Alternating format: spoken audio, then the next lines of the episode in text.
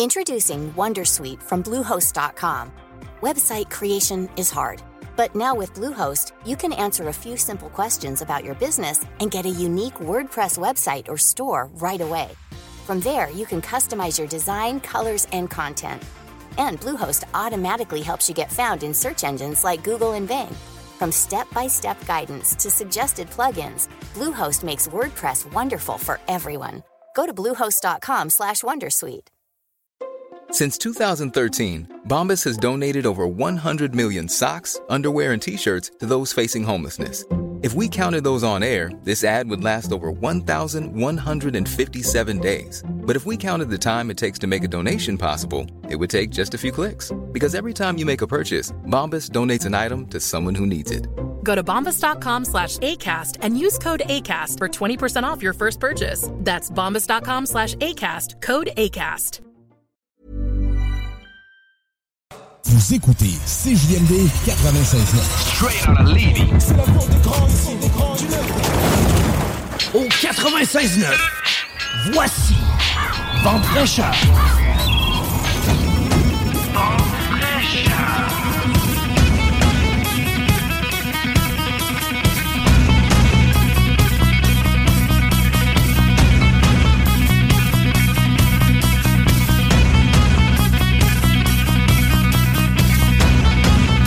Allô, allô, la belle! Comment allez-vous ce matin? 19 mars 2000. Eh mon Dieu, mon Dieu. J'ai écrit 2021 sur ma feuille. Eh, quand je vous dis ce matin, je disais Eric à Brigitte tout à l'heure, je suis dans l'une, je suis pas là. Mais là, 2021, c'est pire que pire, sérieusement. Je peux pas retourner là. Nous sommes bel et bien en 2023. Aujourd'hui, c'est le 151e vente fraîcheur. Et euh, je sais pas par chez vous s'il y a des virus. Par chez nous, il y en a eu cette semaine. ouais, je suis bien contente d'être là le matin d'ailleurs. Je suis en gratitude pour ça parce que j'ai même payé le luxe de faire une tournée en ambulance cette semaine. Mais oui, complètement. euh, écoutez, j'avais mal aux cellules. Tu sais, j'avais pas mal au corps comme si j'avais une grippe. J'avais comme mal vraiment à l'intérieur. J'étais trop déshydratée. Je gardais rien.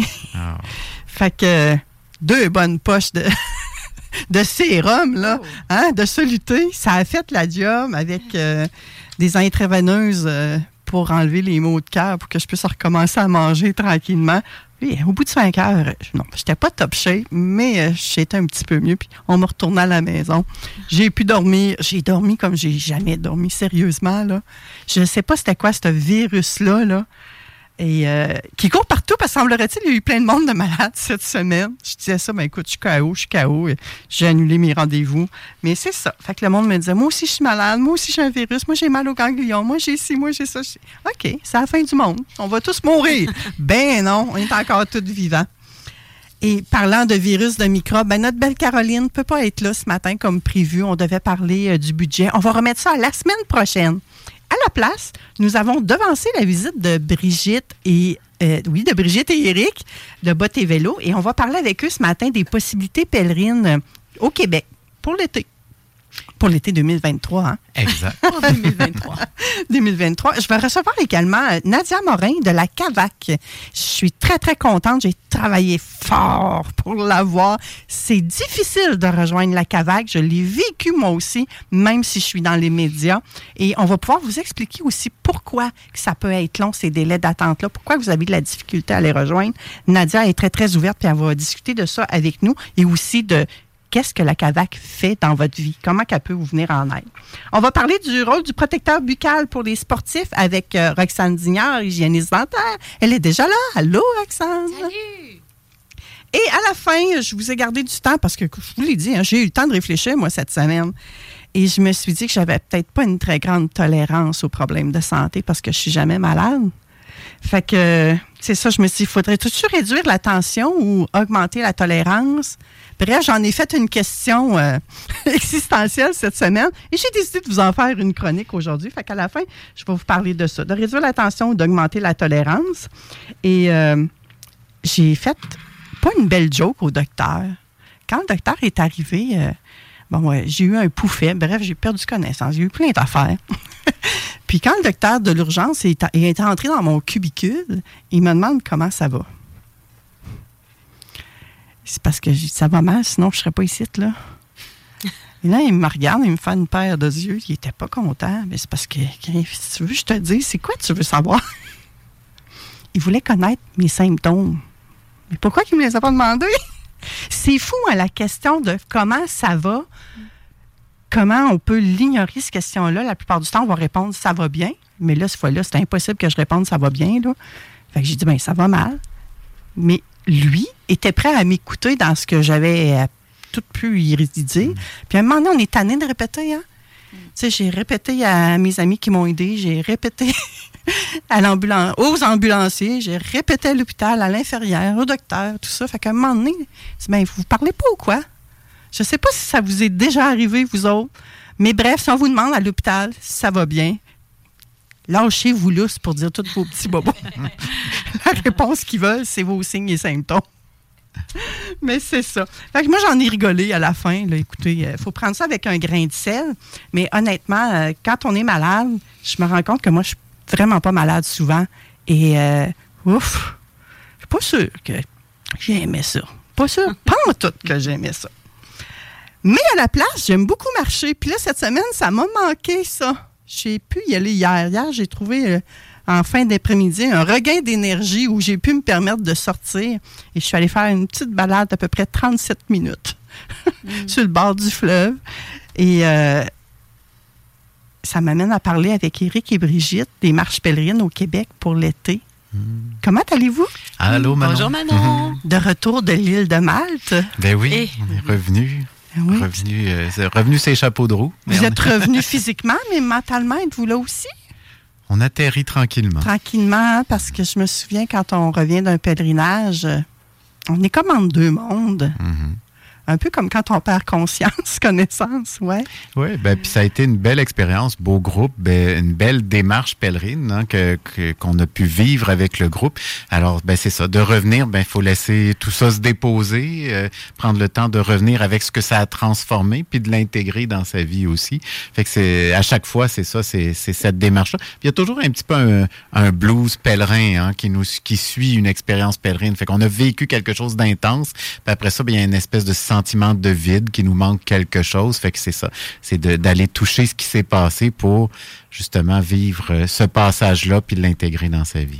Oui, c'était notre première expérience à Malte et l'idée, Oui. c'était de couper le le- l'hiver québécois pour pouvoir aller marcher quelque part qui ait pas de neige puis qu'on puisse vraiment vivre un pèlerinage de type Compostelle. Et euh, quand on revient au Québec à ce temps-ci de l'année, ben on a plusieurs personnes autour de nous qui ah, commencent à avoir des fourmis dans les jambes et qui ont le goût de, de se dire je planifierais bien quelque part marcher au Québec puis on a le goût de marcher chez nous. Le pèlerinage est tellement euh, bénéfique autant pour celui qui marche que pour celui qui, qui accueille le marcheur. Alors c'est bien de marcher chez nous, puis chez nous on a quand même plusieurs possibilités. Puis c'est de ça qu'on va parler aujourd'hui. Mais oui, Oui. puis c'est ça, c'est que Malte a juste fait, a juste allumé la flamme pour dire, hey, on a hâte que l'été arrive là, puis que ça commence chez nous. Là. Mais t'as raison, Eric. Puis Mais moi, j'étais loin, je vous suivais sur vos réseaux sociaux de bottes et vélos, puis je me disais, mon Dieu, que je marcherais donc avec eux autres. Mon Dieu, que je serais là. Ah, que ça a l'air cool. Ah, on aurait eu du plaisir. As-tu vu les Ah! Dieu. ça me donnait le goût. Puis vous avez raison, on a envie de prévoir aussi notre Oui. été de marche. Oui. Mais comment on s'y prend? Qu'est-ce qu'on fait? Où on peut aller? Ah, ben c'est ça. Il y a beaucoup de possibilités en même temps au Québec. Il y a, ben, il y a, il y a trois catégories. C'est ce qu'on va regarder euh, avec vous autres ce matin. Puis, il y a, ben, c'est, la saison est quand même courte et pas très longue. Tu sais, on peut dire qu'on peut commencer au mois de mai, tout dépendant où on va aller. C'est puis ça se termine à peu près euh, début octobre là, que le temps. Là. La plage horaire qu'on a sur une année, c'est à peu près ça, là, de, de mai à octobre. Oui, parce qu'on c'est a la moitié de l'année, ça? Oui, c'est la moitié de l'année, puis c'est beau en plus de ça chez nous. Cette Oui. période-là est agréable à marcher, mais on a des contraintes. Hein. C'est pas juste la météo au Québec. On a aussi ben l'ouverture des restaurants, épiceries et hébergement. Hein, quand des fois on veut marcher à un endroit, il fait encore très bon, mais tout est fermé. Alors, euh, c'est tout ça qui est à réfléchir. Oui, c'est ça. C'est que la, la saison pèlerine au Québec correspond à la saison touristique aussi. Là. Fait que c'est Ouais. ça qui, qui est restreint. Fait qu'il y a des secteurs, elle, elle est vraiment courte. Ça va de la Saint-Jean-Baptiste à la fête du travail, puis d'autres secteurs où ça va être de la fête de la reine à l'action de grâce. OK. C'est- entre ces deux, ces fêtes-là là, que ça se joue à peu Puis là, près. allez-vous nous aider à nous démêler là-dedans et à nous faire un beau parcours? Ah ben on en a plusieurs à Ah oui? proposer parce qu'il y a différentes formules qui s'offrent. Il y a trois catégories, je dirais, euh, au Québec qui s'offrent à nous. Il y a des euh, il y a des expériences pèlerines qui ne sont pas euh, des chemins en tant que tels, mais des forfaits organisés par des organismes ou des entreprises québécoises qui proposent des parcours de marche qui vont structurer. Il y a des chemins qui sont autonomes, c'est-à-dire qu'on peut choisir quand on part, euh, puis le faire au rythme qu'on veut, découper euh, notre parcours comme on veut. Puis ben, la troisième catégorie dont on va vous parler, c'est celle où on se fabrique un chemin, on se donne une destination. Et ça aussi, ça, c'est vraiment fascinant comme expérience pèlerine parce que être- on, y prend encore plus part en, en se donnant cette destination. C'est, on choisit, là. Il y a quelque chose qui parle de nous aussi à travers le chemin qu'on va construire dans cette troisième catégorie. Donc, on a à peu près une trentaine de chemins. on dit qu'au Québec, on a une trentaine de chemins, mais de type Compostelle. Mais Compostelle, c'est parce qu'on peut y aller quand on veut, il est balisé, on connaît le chemin. Donc, c'est pas tout à fait le cas au Québec. Au Québec, on a une majorité de chemins qui sont, qu'on appelle un chemin, mais qu'il faut passer par une organisation pour savoir où aller marcher, où aller dormir, puis qu'on peut pas faire par nous-mêmes comme ça, dire je pars de chez moi, puis hey, moi, euh, au mois de juin, j'ai le goût de marcher ça, j'y vais. Non, c'est pas possible au Québec pour plusieurs de nos fameux chemins. Dans tout ce qui a été répertorié, en gros, au Québec, euh, c'est Michel O'Neill, le premier, euh, qui est sociologue, un sociologue retraité de l'Université Laval, qui a répertorié ce qui se faisait comme expérience pèlerine au Québec, comme marche pèlerine, euh, plus exactement, ou randonnée de marche de longue durée, qu'on va dire aussi de plus en plus aujourd'hui. Alors, dans cette catégorie-là, il y a il a répertorié une trentaine de, possibilités. Et dans cette trentaine de possibilités-là, il y en a seulement dix qui se font de manière autonome. Les autres sont tous des chemins qui demandent une inscription. Il y a un nombre de départs limité par jour, souvent. Alors, faut, faut voir, euh, c'est, euh, ce qui nous intéresse, ce qui nous interpelle, ce qu'on a le goût de faire. Il y a différentes distances. hein. Il y en a, ça va de deux, trois jours de marche à euh, un, deux semaines, trois semaines, un mois de marche. là. Euh, alors, fait qu'on a, on a différentes catégories. On peut commencer à faire le tour un petit peu de, pour euh, explorer tout ça. Mais comme il le dit, Eric, c'est que ça dépend de ce que j'ai le goût de vivre. Ça dépend comment j'ai le goût de vivre euh, mon aventure pèlerine. Fait qu'il n'y a pas de bon ou de mauvais chemin ou de bon ou de mauvaise organisation. C'est moi qui choisis ultimement qu'est-ce que j'ai le goût. Parce que d'avoir un pèlerinage déjà structuré, organisé, ça peut très bien me convenir. Mais je peux aussi apprécier davantage d'avoir un pèlerinage que je vais faire par moi-même, que je vais tout organiser. C'est- Est-ce qu'il y a des chemins qui sont plus adaptés pour la préparation, justement, à un long, à un long trajet? Ben, je pense que ça, faut regarder si on veut se préparer puis aller voir est-ce que je vais aimer, est-ce que j'ai le goût? Ben, c'est tous ceux qui me proposent un petit parcours, peut-être trois, quatre, cinq jours. Allez-y pas juste pour un deux jours. Euh, Deux jours, c'est pas suffisant pour savoir. Parce que c'est vraiment dans, on, on parle de marche de longue durée, de pratique pèlerine, et c'est, c'est vraiment le long terme qui intéresse dans cette expérience-là. Et pour savoir si- se donner un aperçu, ben, nous, on recommande d'y aller au moins trois, quatre jours, là. Fait qu'un long week-end, là, de partir, là, commencer à marcher le vendredi matin puis terminer le lundi, ça, ça vous donne un bon aperçu. Puis Fait que- marcher un minimum de kilomètres par jour aussi, je présume. ben, c'est ça, oui. Entre 15 et 20 kilomètres par jour pour se donner vraiment une idée de, de ses capacités puis voir ce que c'est parce que c'est dans la répétition que, que ça va se passer. Donc, cette première catégorie là, qu'on pourrait présenter, c'est c'est avantageux. Quelqu'un quelqu'un qui se dit, moi, je veux juste voir si je vais aimer ça. Donc, je vais, mes hébergements vont être prévus, euh, le trajet est prévu. Bon, c'est rassurant. Je vais me concentrer sur l'exercice de la marche. Donc, ça, ça, on en a beaucoup. Il y a même les repas, certains, ils vont Oui, prévoir même les repas même les dans, le, dans le forfait qu'ils vont proposer. Moins de casse-tête pour le marcheur. Tout à Ben, fait. c'est rassurant. Fait que c'est bon. La formule est Mhm. intéressante. Mhm. Fait qu'on a différentes catégories dans ça. Ici, euh, on peut commencer. Il y en a un, on va commencer avec le petit nouveau qui est vraiment intéressant. Moi, je le trouve très, très beau. L'idée, elle est très belle. C'est le tour du lac Saint-Pierre. Qui s'appelle le chemin du lac, euh, qui commence à Saint-François-du-Lac, qui va passer par Trois-Rivières, fait les deux côtés du lac Saint-Pierre. On fait vraiment une grande boucle d'environ 200 kilomètres. Ils n'ont pas totalement terminé de le baliser, mais il va être pas mal près euh, en entier cet été.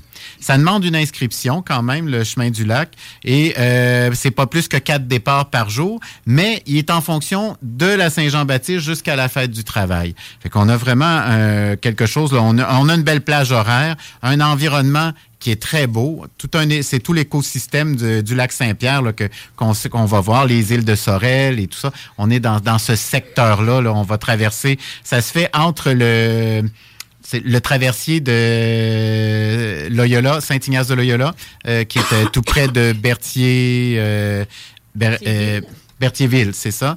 Puis euh, on va après ça, ça va jusqu'au pont de Trois-Rivières où il y a une navette qui permet de franchir le pont.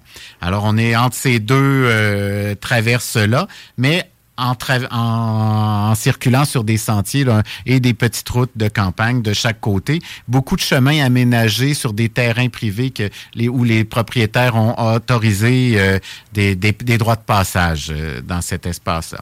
C'est, le petit nouveau puis qui va se qui va finir de se développer cette année. Vraiment un endroit. Tous les chemins dont on va parler là, ils ont des sites internet. Fait que tapez chemin du lac sur euh, internet, vous allez les trouver. Génial, ça, je le connaissais pas. Je l'avais pas vu celui-là. Tout Merci. nouveau. sorti de l'année passée, tout frais, tout frais. Alors, euh, ensuite de ça, ben, on va avoir des chemins comme, euh, ben, y a, euh, là, je vais aller avec un chemin qui est plus ancien, qui, qui a changé de nom, puis qui a beaucoup, euh, qui s'est transformé avec les années. Euh, c'est qui s'appelait le chemin Saint-Rémy il y a plusieurs années, qui est devenu le chemin et qui maintenant s'appelle les chemins de la découverte et qui offre différents forfaits de marche dans le secteur des Appalaches, de Bellechasse, de Kamouraska et même du lac Saint-Jean. Puis c'est de différentes euh, durées, tous les forfaits qu'ils vont proposer.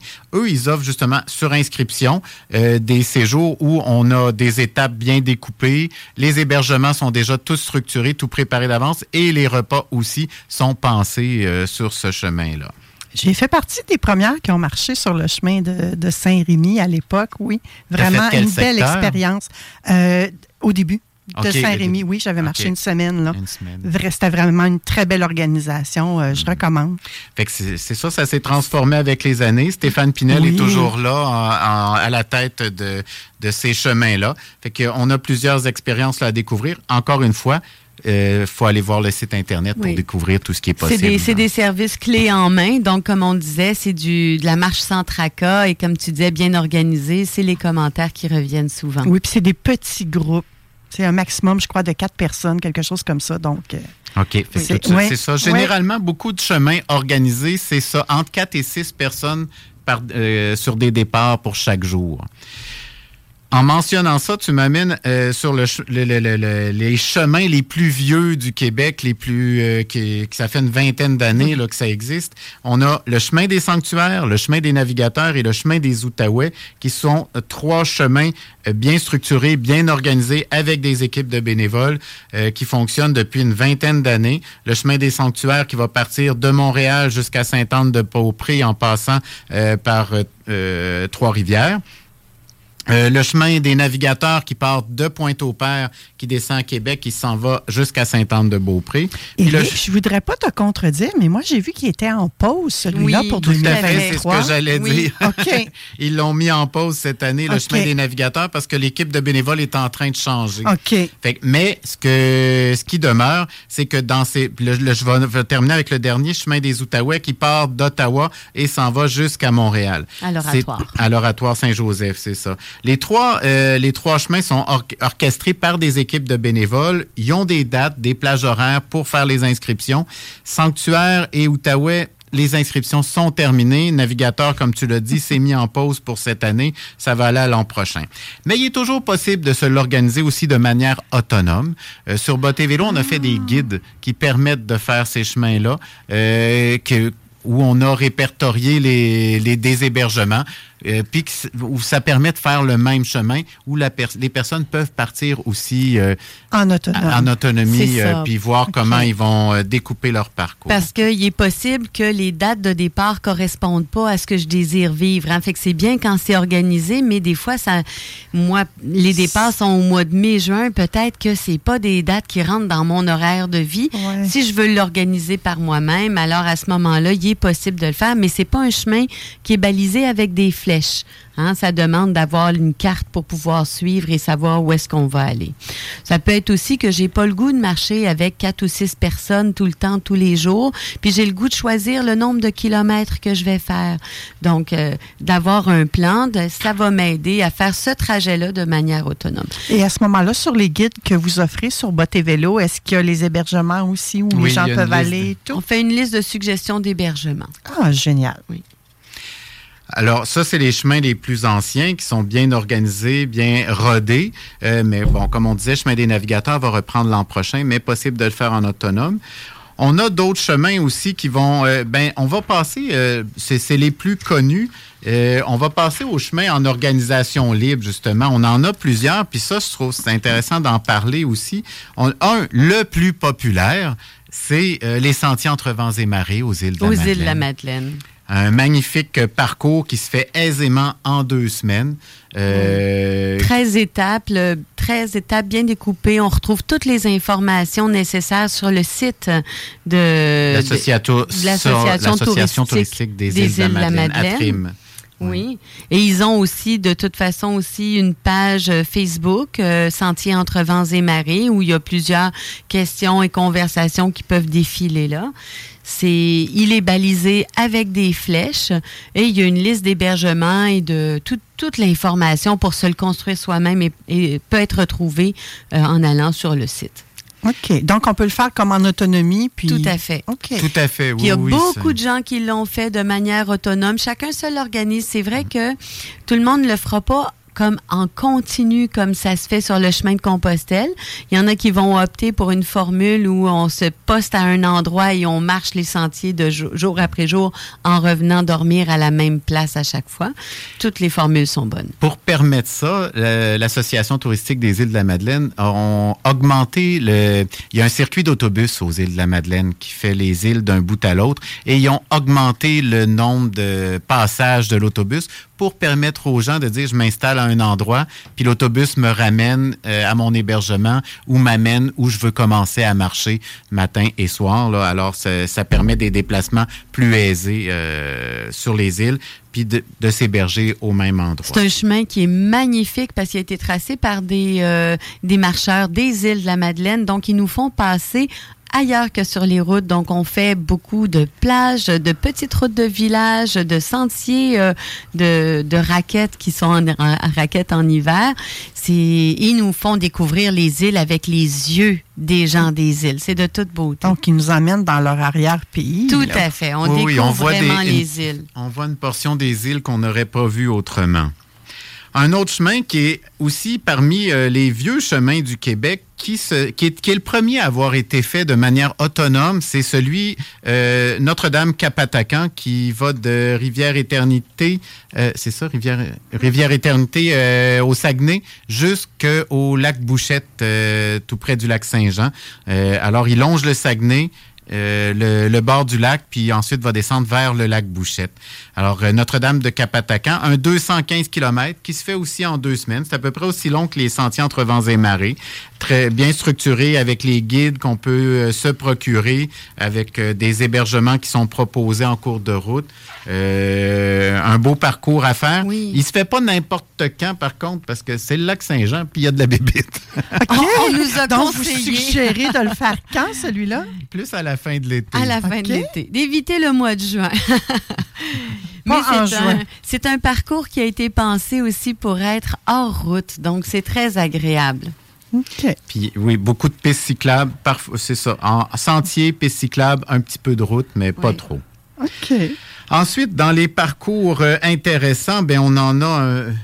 Oui, le... Un qui a été très, très, très Mhm. populaire et qui continue de l'être. C'est une belle formule au cœur de Mégantic. Oui. C'est de toute beauté au cœur de Mégantic. C'est un parcours qui se fait en quelques jours seulement, hein, 5 à 7 jours. Il, y a la possibilité de le faire seul, de, se l'organiser de manière autonome et de marcher.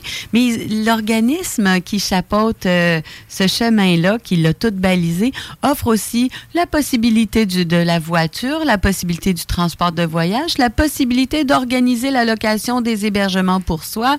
Donc, c'est vraiment un- une panoplie de possibilités pour, pour euh, quelqu'un qui veut euh, goûter l'expérience pèlerine.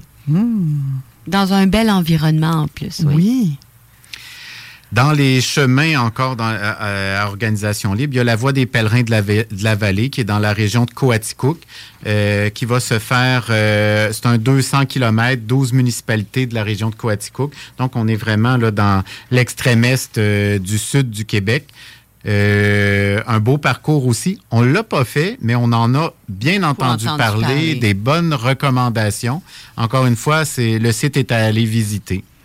C'est- oui? Certain que les, les, les chemins à faire par soi-même, il est avantageux de vérifier à l'avance ces hébergements parce qu'il n'y a pas beaucoup d'hébergements sur ces chemins-là, puis il n'y a pas toujours beaucoup de chambres dans les hébergements non plus. Mhm. Parce que ça m'amène, moi, il y a- on, parce qu'on l'avait mis sur notre autre page, je ne veux pas qu'on l'oublie, mais le circuit de Oui, l'abbaye, vrai. qui est né il y a quelques années, je pense juste, juste avant la pandémie ou pendant la pandémie, je ne me rappelle pas, qui est en Estrie, autour de l'abbaye, qui part et passe par L'abbaye l'abbaye Saint-Benoît. Saint-Benoît-du-Lac, passe par les petits chemins euh, de ferme d'Estrie euh, et Dans qui le secteur va de Magog. dans le secteur ça, de ouais. Magog. Harford. Très joli. Un peu coûteux parce que les hébergements qui sont là euh, sont un peu cossus. Et je crois qu'au Québec, on n'est pas encore. On n'est pas- on n'a pas encore l'hébergement pèlerin. Hein, on a le bienvenu cycliste, Ouais. mais on n'a pas encore le bienvenu pèlerin. Je pense que plus on va avoir de marcheurs, plus ça va se développer. Puis je Mais pense que c'est dans les circuit. projets de Rando Québec d'avoir une, euh, une mention, là, Ouais. bien, comme on a bienvenu cycliste, d'avoir bienvenu marcheur, bienvenu randonneur, quelque chose du genre. Ça serait vraiment génial. Mais Mais oui. plus on marche au Québec, plus on développe euh, ce, ce- ce mode de voyagement euh, qui est avantageux pour tous. Ben ouais, un peu comme ils ont développé euh, les étoiles puis euh, pour euh, Tout à fait. le Airbnb, là, Tout à fait. de le faire pour les cyclistes, les marcheurs, Mhm. ça serait Oui. un plus. Ben, puis on en a de plus en plus. hein. On le voit, Oui. là. hein, c'est ici, le long du fleuve. Nous, on est, on est à Saint-Michel-de-Bellechasse, sur le bord du fleuve. On voit de plus en plus de gens passer à pied. On avait beaucoup de cyclistes, mais là, les marcheurs sont de plus en plus présents. Dernier grand chemin dont on pourrait vous parler, qui se fait en organisation libre et qui est notre coup de cœur. Euh, un, c'est le, c'est le chemin qui a fondé Botté Vélo, euh, qui part euh, de Niagara à Percé, la voie du Saint-Laurent. C'est le grand chemin qu'on a fait au départ de Botté Vélo. 20 jours de vélo, 20 jours de marche, 40 jours au total. Mais bon, si on le fait entièrement à pied, il y a quelqu'un, Pierrette Saint-Pierre, le fait entièrement à pied. C'est un 90 jours de marche de Niagara à Percé ou 20 jours de vélo. Mais euh, bon, il y a différentes formules possibles. La portion, nous, vraiment, coup de cœur, c'est qui correspond aussi à un chemin euh, au Camino Frances euh, sur le chemin de Compostelle, un 800 km, c'est Québec à Percé, euh, ce qui se fait très bien.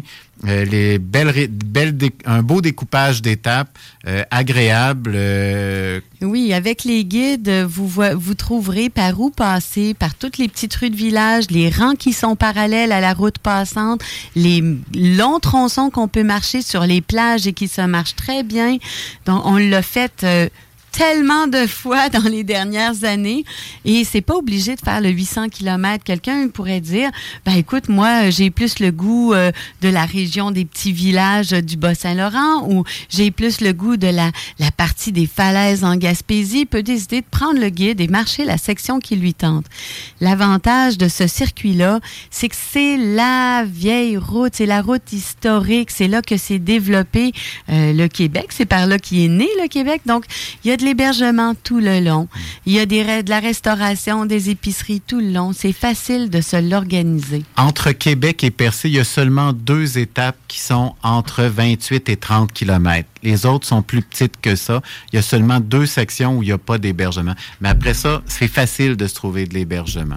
J'aurais tendance à conseiller aux gens de le marcher soit en juin, soit en septembre, quand euh, tous les touristes sont passés. Là, c'est tellement agréable. On a un panorama sur la nature et la simplicité de, no- de notre campagne québécoise, surtout quand on arrive. Moi, mon coup de cœur, c'est à partir de Sainte-Flavie. Là. Alors, euh, c'est de toute beauté. Mais toute la région Mont-Saint-Pierre, euh, Mont-Louis, c'est les. C'est la Gaspésie grandiose, nature pure, euh, les falaises et la grandeur du fleuve. les dos de le baleine, les fous de bassin, Ah les phoques. J'ai le goût de, de- dire, il y a plusieurs manières de s'organiser son pèlerinage de manière autonome. Et on a vu trois dames, j'ai trouvé ça tellement ingénieux.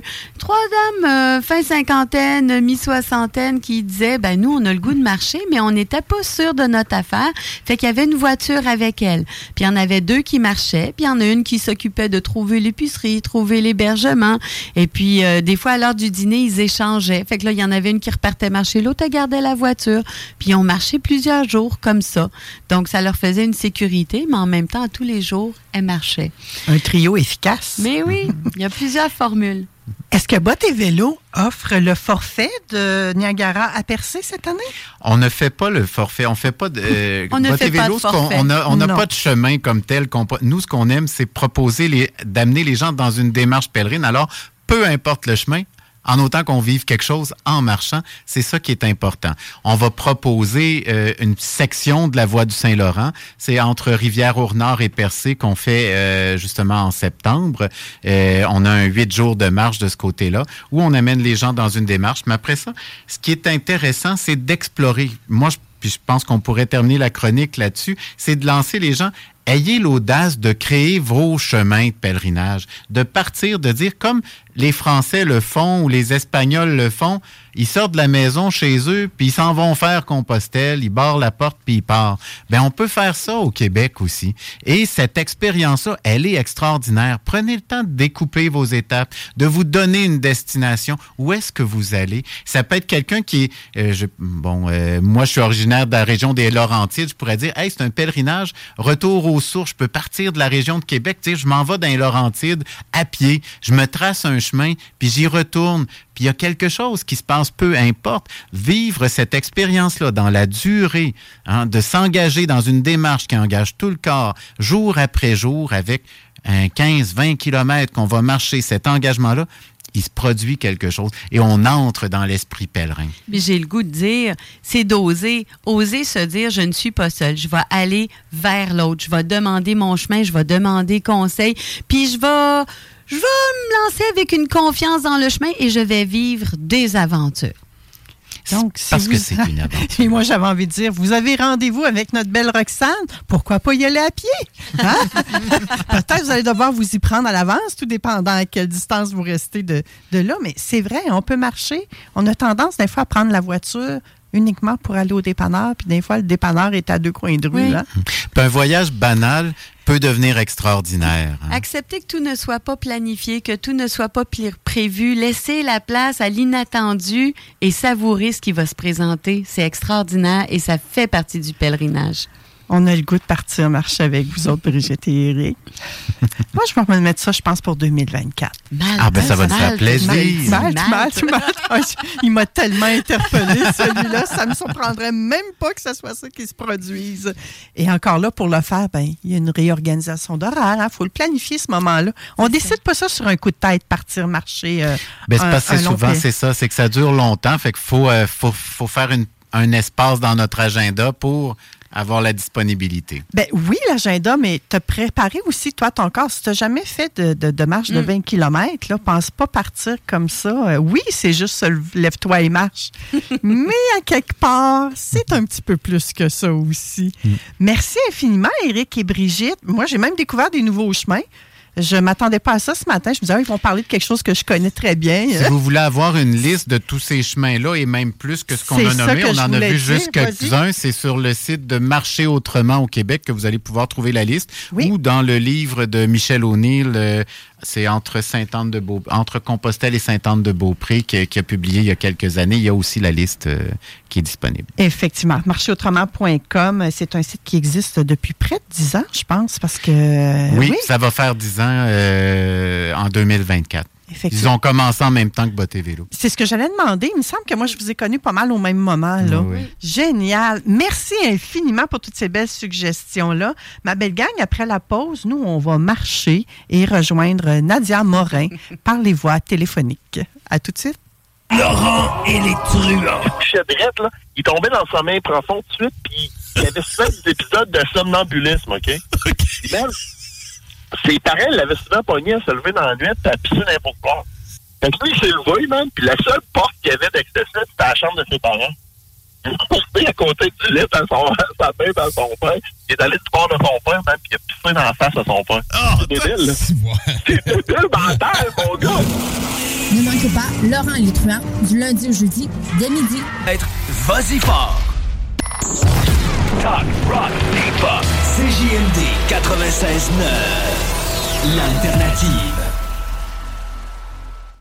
Il est présentement 11h36. Vous êtes toujours à l'émission Vente fraîcheur. Mon nom est Manon Poulain, hein, comme d'habitude. Je me suis pas présentée aujourd'hui, semblerait-il. J'ai reçu un petit, tex- un petit texto pour me faire euh, me remettre à l'ordre.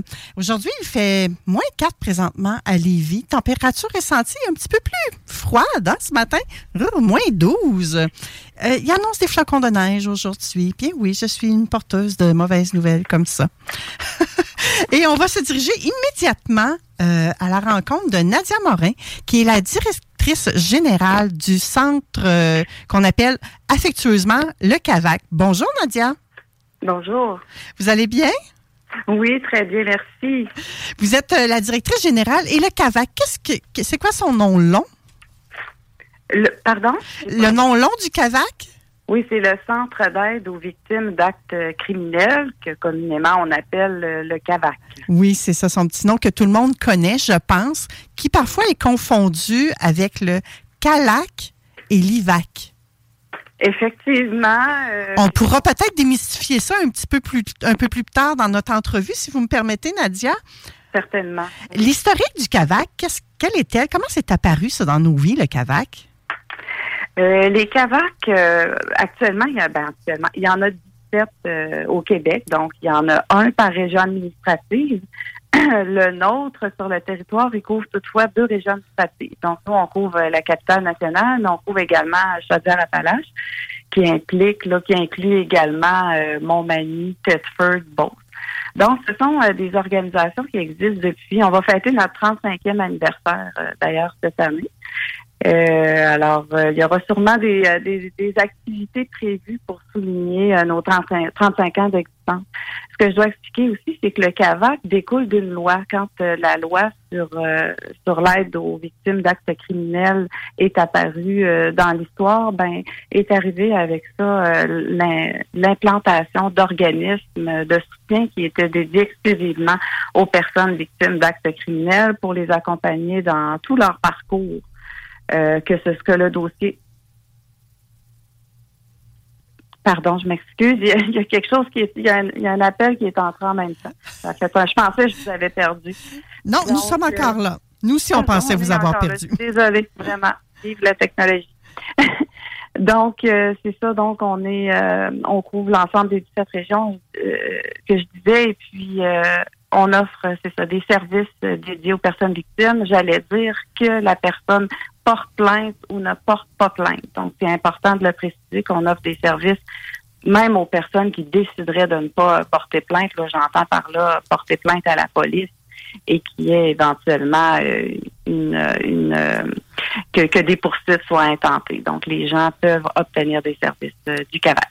OK, mais on doit être victime de quoi pour obtenir les, les services du CAVAC? Oui, important de le nommer. Victime d'actes criminels, donc euh, tous les types de crimes euh, contre euh, la personne, mais les crimes également contre la propriété. Donc, quelqu'un qui aurait été victime d'une introduction par infraction de vol, ben, peut également se prévaloir des services du CAVAC.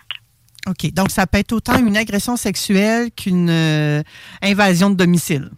Oui, exactement. Donc, tous les types de crimes contre la personne. Donc, des boîtes de fait, euh, dans toutes sortes de contextes, euh, évidemment, les agressions euh, sexuelles. euh, également, on offre au- aussi, important de le nommer, des services aussi aux proches et aux témoins. Donc, quelqu'un aurait été témoin d'une scène de crime peut également euh, bénéficier de services euh, du CAVAC. Évidemment, les proches, par exemple, dans le cas euh, lorsqu'il y a des personnes qui, euh, qui ont été assassinées, ben les proches, vous comprendrez, ont également besoin de services et peuvent aussi se prévaloir euh, du programme euh, du programme d'aide IVAC. Donc, ben je ne sais pas si vous voulez qu'on qu'on en qu'on démystifie maintenant. Ben, moi, j'aimerais ça, juste avant qu'on parle de, des services que vous offrez à la CAVAC. Donc, euh, les services, euh, évidemment, c'est tout l'accompagnement dans le processus judiciaire ou dans le processus pour faire euh, euh, reconnaître euh, nos droits, c'est-à-dire se prévaloir de, de nos droits à titre de victime, dont notamment l'IVAC, donc le soutien technique également, euh, l'accompagnement euh, lors des audiences, euh, la préparation témoignage lorsqu'il y a euh, un processus euh, judiciaire. euh, l'orientation aussi, l'évaluation des besoins des services, parce que bon, le CAVAC, euh, oui, on offre un large éventail de services. Ceci dit, il y a d'autres organismes sur le territoire. Je pense entre autres aux maisons d'hébergement qui sont dédiées à, à, à la violence conjugale et au CALAX également, euh, qui sont des organismes dédiés aux personnes qui sont victimes euh, d'agressions sexuelles. Donc, on travaille en concertation avec euh, toutes les organisations du territoire. Alors, lorsqu'une personne fait appel à nos services, on va évaluer l'ensemble de, sa situation, évaluer les besoins et à ce moment-là, ben, euh, attacher, si on veut, un certain nombre de services pour répondre aux besoins particuliers. Parce que chaque cas est un cas d'espèce, chaque dossier a ses particularités. On offre des services euh, aux femmes, aux hommes, aux enfants. Donc, c'est vraiment l'ensemble de la population victime d'actes criminels qui peut bénéficier des services qui, je rappelle, sont gratuits et sont confidentiels aussi. Nos intervenants, ce sont tous des intervenants sociaux, pour la plupart membres d'un ordre professionnel, entre autres euh, des, euh, des travailleurs sociaux, criminologues, psychoéducateurs, psychoéducatrices, euh, sexologues. Euh, on a une vaste, on a une bonne variété, je vous dirais, de professionnels qui, euh, qui travaillent au sein des CAVAC. Donc, vous avez vraiment développé des, connaissances approfondies du processus judiciaire et de tous les besoins qui peuvent en découler pour les victimes d'actes criminels. Euh, Je vous dirais que c'est un peu ce qui distingue le CAVAC, c'est sa, bonne connaissance du processus judiciaire. On est, euh, je dois spécifier aussi qu'on est, j'ai- bon, l'équipe là, Capitaine National, je veux dire Appalaches, euh, on a environ une cinquantaine d'intervenants répartis dans 12 points de service. On a un siège social qui a pignon sur rue, mais les intervenants, certains sont aussi directement à l'intérieur de postes de police, également dans les palais de justice. Donc, ce qui fait qu'on a une proximité avec les acteurs du judiciaire, ce qui nous donne euh, forcément euh, un accès plus rapide, je vous dirais, à l'information, mais également euh, un contact direct avec euh, les acteurs du judiciaire. Ça, c'est un, un des éléments qui distingue euh, le CAVAC, si on veut, des autres organismes qui viennent en aide aux personnes. Et l'autre élément, c'est notre aussi connaissance pour euh, intervenir auprès des personnes qui sont... Parce que quand on est victime d'un acte criminel, ce qu'on appelle dans le jargon, on peut être victime d'un choc post-traumatique. Donc ça, c'est c'est un état euh, mental particulier qui fait qu'une personne peut avoir différents symptômes suite à, parce que bon, quand on est victime d'un acte criminel, on est déstabilisé.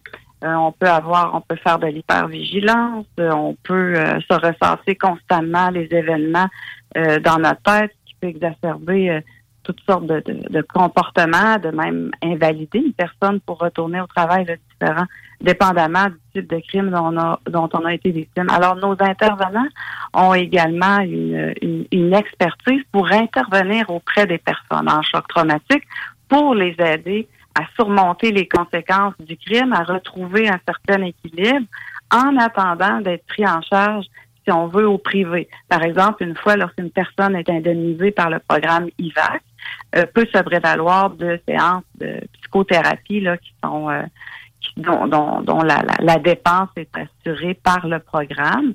Il suffit de se trouver ensuite un, un, un psychologue au privé. Donc, nous, on va, le temps que la personne soit prise en charge, on va la soutenir en attendant qu'elle soit prise en charge, mais également durant tout le parcours tout le processus, parce que vous savez, lorsqu'il y a une plainte criminelle puis un processus judiciaire, ça peut prendre jusqu'à deux et trois ans avant que euh, l'audience et qu'on ait une sentence, sentence là, évidemment. Donc, c'est quand même, on, parle en termes d'années où la personne va être accompagnée tout au long par le CAVAC. Et d'autres organismes, comme je vous l'expliquais, on travaille en concertation. Et l'accompagnement, est-ce qu'elle va jusqu'à aider les gens à rédiger la plainte, par exemple, à compléter certains formulaires nécessaires pour obtenir de l'aide à l'extérieur? Bon, c'est deux, c'est important de distinguer les deux éléments. Oui, on va donner du soutien technique pour compléter, comme vous l'avez bien dit, différents formulaires. Ça, on va donner ce soutien-là. Ceci dit, rédiger la plainte, ça, c'est plus avec le, le, le, corps policier que, que, ça va se passer. Ceci dit, on est en train de préparer euh, de nouvelles approches, c'est-à-dire euh, entre autres, une préparation pour aller euh, faire une déposition à la police. Donc, ce serait, en tout cas, on a constaté avec le temps que les gens, parfois, des fois, c'est pas possible parce que dépendamment du type de crime, et la personne doit faire une, une déposition rapidement. Mais des fois, par exemple, dans le cas d'une agression sexuelle, les gens ont parfois le temps de, ils vont y penser longtemps d'avance, des fois en termes d'années. Donc, d'avoir un soutien avant de pouvoir euh, porter plainte pour rappeler un peu comment ça va se passer, les pour rassurer les gens, parce que bon, quand on est victime d'un acte criminel, on, est tous tous pris de court, là. on ne sait pas à qui s'adresser, on, est on est déstabilisé. Donc, euh, c'est pour ça qu'on peut faire une certaine préparation en amont. Là. Euh, mais règle générale, la personne ensuite, euh, c'est vraiment avec les policiers qu'elle pourra. Puis vous savez, les policiers ont l'habitude aussi de, de prendre des dépositions, l'approche avec la personne victime pour les rassurer, voici comment ça va se passer, etc. Donc, euh, on, on, peut faire un accompagnement en amont, mais au moment de la plainte, c'est vraiment avec les policiers que ça se passe les victimes d'actes criminels et où les gens qui les entourent, qui veulent faire appel à vous, ont besoin de quel genre de budget? De, budget? Ça leur coûte combien faire affaire avec vous? Ah, oh, c'est gratuit. Nos services sont entièrement gratuits et confidentiels. Nous, notre organisme est un, un organisme sans but lucratif. On est financé par le ministère de la Justice. Alors, l'ensemble des services offerts par le Québec, c'est entièrement gratuit. Il n'y a pas de frais, là. Aucun frais pour les victimes et, et leur famille. Comment ils font? Euh, est-ce que c'est eux directement qui s'adressent à vous pour obtenir des, du soutien, des services, ou s'ils doivent avoir une référence? Bon, alors il y a deux façons d'accéder aux services du CAVAC. Euh, la première façon, c'est effectivement une personne qui croit qui, qui juge avoir été victime d'un acte criminel n'a pas nécessairement porté plainte euh, pour le moment à la police ou n'a pas l'intention de le faire. Par exemple, je pense entre autres à des personnes qui ont été euh, victimes d'agressions sexuelles dans l'enfance. Euh, bien souvent, ces gens-là, certains ne veulent pas nécessairement enclencher un, processus judiciaire. Ceci dit, peuvent quand même avoir des services CAVAC. Donc, on contacte le CAVAC. Il y a une équipe d'intervenants qui est dédiée à l'accueil évaluation euh, des demandes de services. Alors, en fonction de ce qui va être évalué, ben là, ensuite, on va, euh, on va, on va accompagner la personne, elle va être rencontrée par un intervenant, elle va avoir une évaluation de besoins, etc.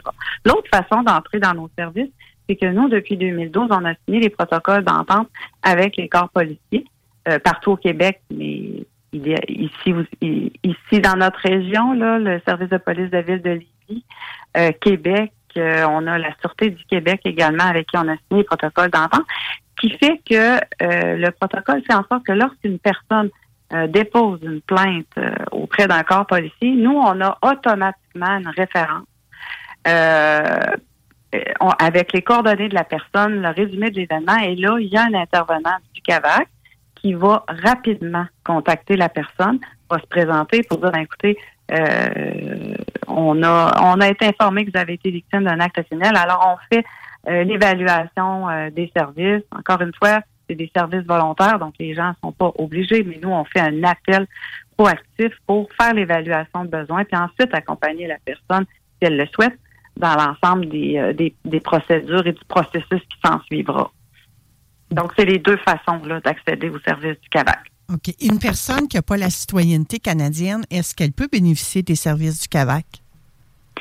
Euh, ben évidemment, si le crime euh, c'est, euh, a été commis au Québec, oui, une personne qui n'a pas la citoyenneté pourrait accéder au service du CAVAC, absolument. OK. Bon, euh, c'est nous sommes dans l'inclusion ici. Moi, j'adore ça totalement. Et si on parlait de la différence, justement, entre le CAVAC et l'IVAC? Bon, l'IVAC, ça, c'est le programme d'indemnisation. Donc, lorsqu'une personne est victime euh, d'actes criminels, euh, a droit à certaines formes d'indemnisation, par exemple les remplacements de revenus. Euh, ça peut être, comme je disais tantôt, les euh, services psychothérapiques, c'est-à-dire euh, euh, un certain nombre de séances au privé qui peuvent être assumées par le programme d'indemnisation. Donc, c'est vraiment important de distinguer les deux. Parfois, les gens, puis je leur reproche pas, là, des fois, on s'y perd un peu dans le jargon CAVAC, qui pense qu'on peut tout penser c'est la même chose, mais c'est important de distinguer le programme d'indemnisation et le CAVAC, qui, lui, est un centre d'aide pour, entre autres, notamment aider les personnes à déposer une demande d'indemnisation. Une fois que la demande est déposée, évidemment, le CAVAC, lui, il a pas, euh, on n'a pas droit de regard sur ça. La, la- la décision appartient euh, euh, au programme d'indemnisation. Puis l'autre organ- organisme, parfois, avec qui les gens nous confondent parce que l'acronyme se ressemble, c'est le CALAC, qui est plutôt le centre de lutte euh, en matière d'agression euh, sexuelle. Donc, c'est, ce sont des organismes qui vont intervenir auprès des femmes et jeunes filles qui ont été victimes d'agressions sexuelles. Donc, eux, c'est vraiment ça leur euh, spéc- spécificité. Oui, le CALAX, comme vous dites, on avait reçu euh, Véronique Larouche le 5 février dernier. Donc, les gens peuvent retourner écouter le podcast si ça les intéresse de mieux connaître euh, cet organisme-là. Est-ce que l'IVAC découle du CAVAC ou c'est vraiment une institution à part, un programme Non. à part? Oui, oui, c'est vraiment un programme à part là, qui, euh, qui est financé également par, euh, par le ministère de la Justice. Donc, c'est vraiment un programme gouvernemental au même titre que la SAAC est un programme gouvernemental ou la CNESST. Donc, c'est vraiment euh, euh, des programmes gouvernementaux. Donc, non, l'IVAC ne découle pas de l'IVAC. Sauf que, comme je vous explique, nous, ce qu'on là où on vient jouer un rôle, c'est d'aider la personne à se prévaloir de ses droits, notamment en, en la soutenant dans sa demande d'indemnisation. Parce que parfois, bon, remplir des formulaires, ça peut sembler euh, fastidieux. Donc, c'est pour ça qu'on a une bonne connaissance du programme, qu'on peut orienter les personnes et les aider à compléter euh, les différents formulaires. OK. Moi, je sais pas. Quelqu'un vient faire euh, une introduction par infraction à ma résidence, puis il se blesse. Il a le droit au programme de la, à la- il a le droit au service de la CAVAC? Vous voulez dire euh, l'auteur du crime se blesse en commettant un vol chez vous? Oui. Non, parce que là, c'est un auteur de crime. Donc, non, ça va pas bien pour lui. OK. Et si c'est moi qui l'ai blessé parce que je sais pas, j'ai eu besoin de légitime défense, puis je l'ai assommé, j'ai fendu à la tête, est-ce qu'il a le droit d'être indemnisé? Écoutez, euh, c'est une bonne question. Il y a un principe de faute lourde hein, qui existe. Alors, si la personne s'est elle-même mise dans une situation comme par exemple entrer, se permettre de rentrer chez vous et d'être victime, bon, on va recevoir des soins à l'hôpital. Va-t-elle être indemnisée par l'IVAC? Euh, comme je vous dis, il y a un principe de faute lourde. Là. OK. Euh, Ça, c'est tout un autre dossier, étonnée. là. Je serais un peu étonnée, mais il va se ramasser avec un casier judiciaire et une plainte, probablement, par exemple. Ça, j'en suis assez certaine. Recevra des soins médicaux, ça, c'est normal, mais pour le programme d'indemnisation, là, je, je serais fort surprise. Ah oui, puis en même temps, peut-être que moi, j'aurais pas la force de faire la plainte puis d'embarquer pendant deux ans de temps dans, dans des procédures à ne plus finir. Donc, ça pourrait comme le blanchir et il pourrait peut-être avoir... C'est compliqué tout ça, hein? Il y a Ben, du cas par cas. Oui, oui, non. Eh ben, euh, vos- questions sont, sont pertinentes. Ceci dit, vous avez raison quand vous dites une personne euh, fait- bon, est victime d'un acte criminel. Dans ce cas-ci, on parle d'une intro par effraction, qui, soit du temps passant, peut, euh, peut sembler banal, mais perturbe énormément euh, les gens. Il y a des gens qui, qui ont un choc traumatique, là, parce que, bon, quelqu'un a une invasion de domicile, ça peut être ex- excessivement anxiogène. Donc, euh, bien sûr que les personnes ont droit à des services admettons que, que monsieur ou madame est dans un état anxieux, ben c'est là justement la beauté des services du CAVAC où on pourra comprendre. Évidemment, on va normaliser les conséquences. C'est normal que quelqu'un soit dans tous ses états, fasse des cauchemars, euh, soit anxieux, soit en hypervigilance. C'est ça aussi. Euh, la beauté de nos services, c'est qu'on va aider la personne à comprendre que ce qui lui arrive, c'est normal, que ça génère euh, les états que je vous décrivais tout à l'heure. Donc, euh, c'est pour ça que l'accompagnement peut être excessivement euh, pertinent. Ceci dit, si vous êtes victime d'une introduction par effraction, normalement, on appelle la police. Et comme je vous expliquais tantôt, étant donné les protocoles d'entente qu'on a, bien forcément, votre dossier, mettons ce serait vous, va nous Introducing Wondersuite from Bluehost.com. Website creation is hard. But now with Bluehost, you can answer a few simple questions about your business and get a unique WordPress website or store right away. From there, you can customize your design, colors, and content. And Bluehost automatically helps you get found in search engines like Google and Bing. From step-by-step guidance to suggested plugins, Bluehost makes WordPress wonderful for everyone. Go to bluehost.com/wondersuite. Hey Dave. Yeah, Randy. Since we founded Bombus, we've always said our socks, underwear, and t-shirts are super soft. Any new ideas? Maybe sublimely soft. Or disgustingly cozy. Wait, what? I got it. Bombus. Absurdly comfortable essentials for yourself and for those facing homelessness. Because one purchased equals one donated. Wow, did we just write an ad? Yes. Bombas. Big comfort for everyone. Go to bombas.com slash ACAST and use code ACAST for 20% off your first purchase. Parce qu'à cause du protocole d'entente, on va être informé que vous avez été victime d'un intro, puis vous allez être appelé par le CAVAC, puis avec vous, on va regarder l'ensemble de. En, on va commencer par vous demander comment vous allez, puis ensuite on va euh, on va évaluer avec vous vos besoins euh, et les services que vous pourriez avoir. Soyons clairs, je suis pas en train de demander à l'univers de m'envoyer un intrus dans ma maison, non. là. Non, non, non, non, non. Sur invitation seulement, je conviens chez moi. Merci. on va le préciser tout de suite. Autant que possible. Et comment on fait pour euh, avoir les services de la CAVAC pour vous rejoindre? Alors, euh, on peut simplement, euh, on, on est, euh, on peut être facilement retrouvé sur internet, donc www.cavac.québec.ca. Euh, sinon, euh, on peut nous appeler au 418 648 2190. Donc, euh, on a malheureusement dans une boîte vocale, on a tellement de volume que j'ai pas suffisamment de personnel pour répondre immédiatement. Donc, ce qu'on demande aux gens, c'est de laisser euh, leurs coordonnées, leur nom, leur numéro de téléphone normalement dans la journée, on, parce qu'on est en semaine. Je dois préciser quand même que le CAVAC, c'est du lundi au vendredi à des heures ouvrables de bureau. Ceci dit, si quelqu'un appelle dans la fin de semaine, dès le lundi matin, quelqu'un va rapidement rappeler la personne. Donc ça, c'est dans les cas où la personne voudrait elle-même appeler pour recevoir nos services. Sinon, ben, comme je vous disais tantôt, si une personne est victime et qu'il y a une intervention policière, nous allons avoir automatiquement la référence. OK? Donc, c'est important de comprendre que votre OSBL n'est pas là 24 heures, 7 jours. C'est vraiment sur les heures ouvrables. Et euh, le financement, vous nous avez mentionné tout à l'heure, qui était par le ministère euh, de la Justice. Donc, vous n'êtes pas un organisme qui accepte les dons également. Ah oui, on a un numéro ah oui? de charité. Oui, effectivement, ah. il va arriver, euh, par exemple, dans le cas où, bon, ça, ça s'est déjà produit, une personne a été assassinée et puis, euh, la famille, lorsqu'ils organisent euh, euh, les funérailles, vont inviter les gens à faire un don à un organisme de, de leur choix. Et parfois, c'est le CAVAC qui a été choisi. Donc, oui, on peut faire un don au CAVAC. Oh, génial. Je ne la savais pas. Vous venez de m'apprendre quelque chose. Vous voyez, des fois, on fait mal nos recherches. Il hein. faut aller toujours poser les questions, jamais présumer.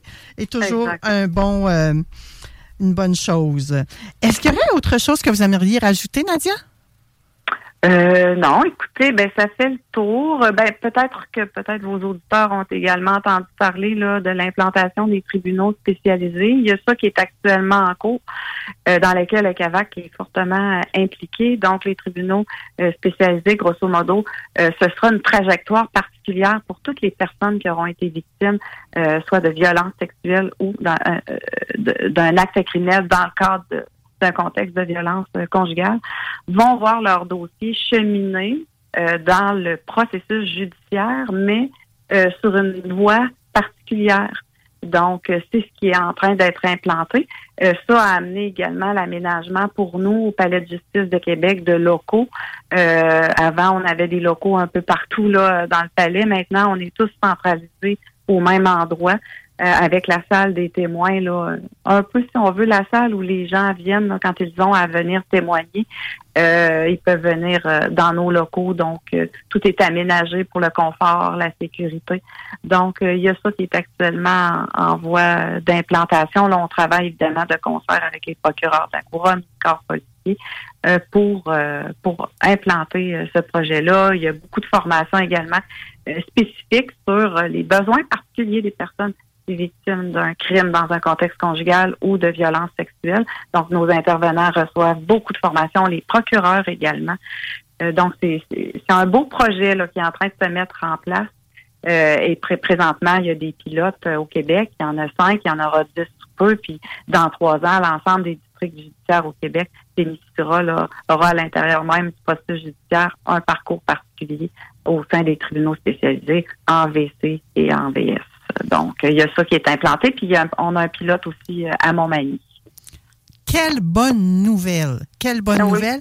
En espérant que, que cette implantation-là va quand même alléger les procédures. Ça serait mon Ben, vœu pieux. Ben, vous savez, euh, ce qui est derrière l'intention, derrière l'implantation des tribunaux spécialisés, c'est justement de rendre, le- vous savez, un processus judiciaire, faut- on ne pourra jamais dire que ça va être facile. Ça reste un parcours euh, euh, rempli de défis, mais c'est justement euh, les tribunaux spécialisés, la, la prétention, c'est de faciliter le passage à la cour, mais c'est également de rendre accessible l'information, puis de s'assurer qu'il y a toute une équipe de personnes autour de la personne pour que l'expérience soit le plus euh, simplifiée possible et que, bon, ultimement, la personne puisse sortir euh, de ce... Bon, parce qu'on s'entend là, un acte criminel, un processus judiciaire, c'est rempli de défis, mais de faire en sorte que ce soit le plus facilitant possible.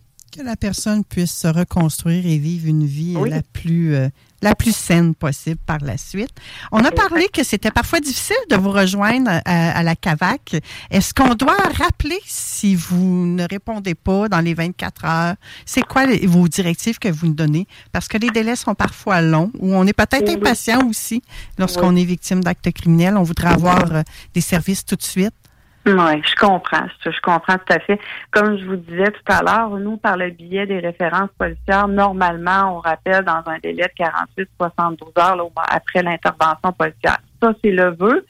Est-ce qu'on y arrive toujours? Il y a toujours une question de volume puis de ressources. Oui. Ça, c'est un élément. Euh, quand les gens appellent pour nos services, comme je vous expliquais tout à l'heure, il faut que la personne laisse un message dans la boîte vocale, son nom, son numéro de téléphone, j'ai été victime, j'aimerais être rappelé dès que possible. Encore une fois, normalement, on essaie de rappeler dans un délai maximal de 72 heures. Maintenant, euh, idéalement, la journée même, parce qu'il reste que la boîte vocale, on la vide tout le temps. Il J'ai une équipe qui est là, qui on laisse pas ça traîner euh, pendant deux semaines dans la boîte vocale. Là. On peut pas répondre là sur le champ parce qu'il y a trop de volume, mais on rappelle, règle générale, dans la journée ou le prochain jour ouvrable. Mais bon, si une personne, pour une raison X, ça fait une semaine, n'a jamais été rappelée, ça, c'est pas normal. Alors oui, il faut rappeler, euh, mais normalement, euh, ça m'étonnerait, là, une semaine. L'erreur est humaine. hein. Un papier, c'est si vite perdu, donc vous n'êtes pas à l'abri, vous autres non plus. Est-ce qu'il y a des postes à combler au sein de la CAVAC? Euh, présentement, on a quelques affichages, effectivement. Vous affichez ça à quel endroit? Euh, actuellement, on a un poste affiché en Beauce. On en a un également à la Malbaie. Euh, pour le moment, Québec, non, mais il y a encore des postes qui sont euh. On ben, on a une équipe aussi euh, de jeunes femmes. Donc, euh, il y a des grossesses. On a souvent des remplacements à, offrir. Donc, euh, il y a toujours du roulement. Puis l'ensemble des CAVAC au Québec est toujours en mode recrutement.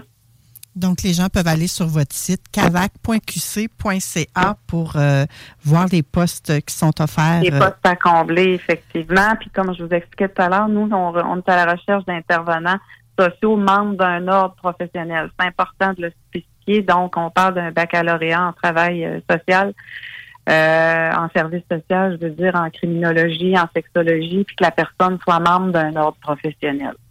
C'est parfait. Merci infiniment d'avoir fait la lumière sur euh, la CAVAC et ce qu'elle pouvait faire euh, aux gens victimes de violences euh, ou d'actes criminels, je devrais plutôt dire, d'avoir pris ce temps-là avec moi en ce beau dimanche, temps précieux avec votre famille. Merci à votre famille également de nous l'avoir permis.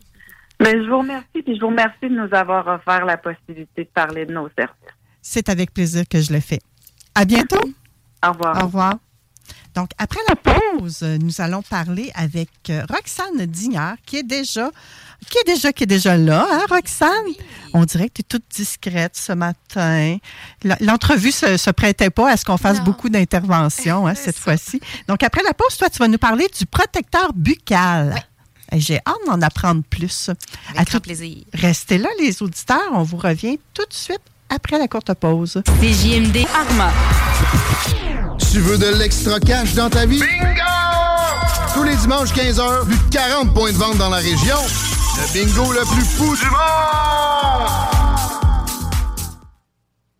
Nous sommes de retour à l'émission Vente fraîcheur et on va parler du rôle du protecteur buccal pour les sportifs avec Roxane Dignard, hygiéniste dentaire indépendante qui fait des grosses rénovations en ce moment. oui, gros chantier de construction. euh, je pense. On s'attend pas à, à ça quand on embarque dans un projet. Tu te dis, euh, je vais, je traverserai le pont quand je serai rendu à la rivière, là. Puis là, je suis là, j'ai les deux pieds dans l'eau. Puis là, des, ouais, des fois, c'est ça. Des fois, il faut marcher dans l'eau hein, pour traverser. Des fois, il faut ça. construire un radeau. Des fois, c'est un pont. Des fois, on prend un bateau. Oui. Et là, ça va ouvrir quand, cette belle clinique-là? Le 17 avril, officiellement. Je suis en fonction actuellement. Là. Les auditeurs Oui. vont dire, voyons, elle vient nous parler depuis euh, des mois. Je suis en fonction actuellement dans une clinique partagée, mais en, en vue de ma propre clinique euh, qui sera plus grande euh, pour accueillir euh, une collègue hygiéniste avec moi aussi. Donc, l'équipe s'agrandit. Alors, euh, 17 avril, c'est l'ouverture officielle. De Tupperware à hygiéniste dentaire. hein? Est-ce que tu fais encore un peu de Tupperware? Ben oui, bien sûr. Oui, Oui, oui. ça demeure un, un passe-temps. Ça demeure un euh, passe-temps, c'est un- ça. Ça a longtemps été ma, ma, ma, ma priorité, ce qui m'a permis d'apprendre plein de belles choses dans le domaine de l'entrepreneuriat, du développement des affaires, développement des, des relations d'affaires aussi. Euh, C'est c'est le secret en entrepreneuriat, hein, s'entourer des meilleurs. Oui, effectivement, effectivement, développer notre réseau, euh, apprendre à parler comme tu le fais aussi, hein, Roxane. Oui. Tu le fais tellement bien que. Ben, merci, mais c'est. On dirait que tu es née là-dedans, là. Non, non, je suis pas née dans un plat de plastique. là. Non, mais non, je parlais pas du plat de plastique nécessairement.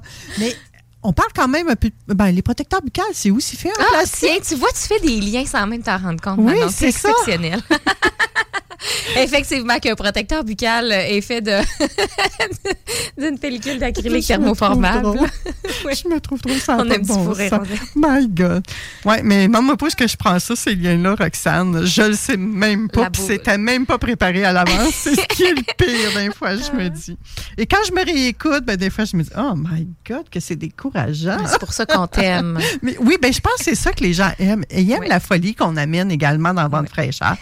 Eh, C'est important, ça, le, protecteur buccal pour les sportifs, autant amateurs que professionnels? Eh, Je suis très contente que tu dises ça, effectivement, autant amateur que professionnel. euh, sais, bon, d'abord, des dents, ça repousse pas, là. On a juste deux chances dans la vie, hein. On a nos dents de bébé, puis on a nos dents d'adulte. Puis des fois, on, on fait la joke dans le domaine dentaire qu'on devrait avoir un troisième set qui arrive vers 30 ans. Oui, c'est vrai, ça. Mais. Euh, Tu pourrais pas nous inventer ça, toi, là? là? J'ai bien de la misère à jouer sur la, sur le- la, la génétique humaine. Là. Pas mon créneau, ben, ben. Au contraire, on en perd. Hein? De plus en plus, les jeunes n'ont pas de dents de sagesse. Là. La fameuse troisième molaire, on l'extrait tellement depuis des générations que maintenant. Eh, mais c'est vrai. Ouais, fait que c'est une évolution, euh, tu sais, comme, comme toutes les, les- plein, plusieurs autres évolutions qu'on a eues sur le corps humain, là. Donc, euh, oui, c'est important de protéger nos dents, euh, mais pas juste nos dents. C'est pour ça qu'on appelle ça un protecteur buccal et non plus un protège-dents.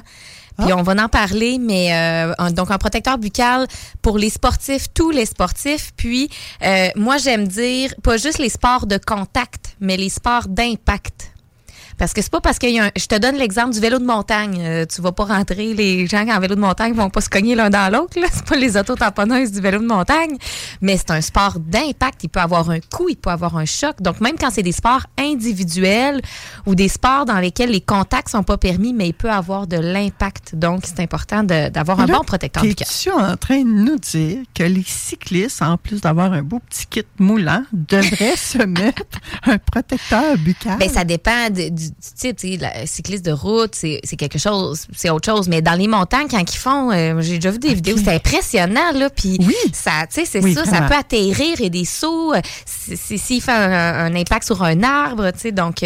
Je trouve que c'est des risques qui sont beaucoup plus élevés que le cycliste, par exemple, de vitesse qui est sur la route. euh, tu sais, ça- ben, quand il tombe, il tombe, là. mais euh, les risques sont peut-être Moi, moins j'ai des images, j'ai des images, c'est incroyable. OK. Ouais. Donc voilà, fait que le protecteur buccal, euh, c'est ça. euh, comme tu as dit, autant le sportif amateur que le sportif professionnel. C'est sûr que dans certaines ligues professionnelles, c'est comme obligatoire. Là. Euh, on pense euh, même, euh, exemple au hockey, la, visière pour les jeunes est obligatoire, des choses comme ça. Donc, il y a certains, certaines ligues dans lesquelles c'est non négociable de porter un protecteur buccal. Mais quand on fait le sport de façon amateur, par nous-mêmes, par pur plaisir, ben faut faut quand même prendre le temps d'y penser puis de se dire est-ce que ça peut être pertinent? Puis pourquoi? À quoi ça sert? C'est ça le rôle de de, de, de ma chronique ce midi là d'expliquer aux, aux auditeurs à quoi ça sert comment ça fonctionne pourquoi c'est important. Tu sais des fois c'est quelque chose que on va voir les euh, entre autres surtout les joueurs de hockey là, tu le vois quasiment plus en dehors de leur bouche que dans leur bouche. Leur protecteur buccal il chaud il se promène à gauche à droite. Moi j'écoute euh, tu sais Manon j'écoute beaucoup le, le football américain là, la NFL ils se l'enlèvent ils l'accrochent sur leur casque c'est comme mais tu sais ils le remettent pour jouer mais on le voit beaucoup à la limite, j'ai envie de dire, ben c'est le fun, ça montre aux gens qui en portent un. Donc, ça fait de la, de la publicité pour le protecteur buccal. c'est plein de balles. Oui, c'est pas très hygiénique. Non, puis ça te fait accrocher à la poussière. Mais en tout cas, c'est correct, c'est correct, c'est correct. On n'est pas dans le jugement. Mais c'est quoi son rôle au fameux protecteur buccal? Donc, il y a plusieurs rôles. C'est sûr que le premier, c'est de protéger les dents. OK? Donc, le protecteur buccal, là, pour mettre les gens en contexte, ça va être un- une espèce de. Ben, tu sais, c'est le fameux mouthpiece, là, une espèce de gouttière de quelques millimètres d'épaisseur, quand même, là, un bon 3, 4, 5 millimètres d'épaisseur, euh, qui va venir recouvrir les dents. Mais nous, quand on le confectionne, on remonte un petit peu plus haut sur la gencive aussi. On le confectionne sur les dents, du, sur l'arcade du haut, donc nos dents d'en haut. Donc, oui, ça va protéger d'abord les dents contre le- un impact. Euh, On n'en met pas en bas. non, on va dans- parce que là, euh, déjà d'avoir ça dans la bouche, respirer, parler, c'est une adaptation, là, donc on va pas en mettre haut et bas. Euh, Est-ce que tu en as emmené aujourd'hui? Non. Non, hein? OK. J'aurais aimé que tu nous fasses une démonstration Mais je me en parlant la avec un protecteur buccal. J'y ai pensé dans la joie super transparente. J'ai pensé dans l'auto tantôt en m'en venant. J'ai dit, ah, j'aurais pu faire l'exemple quand je parle avec mon protecteur buccal. Je... C'est pas grave. L'année prochaine. Nous te pardonnons. Donc, notre association dentaire, euh, l'Association des hygiénistes dentaires du... Euh, voyons, je recommence.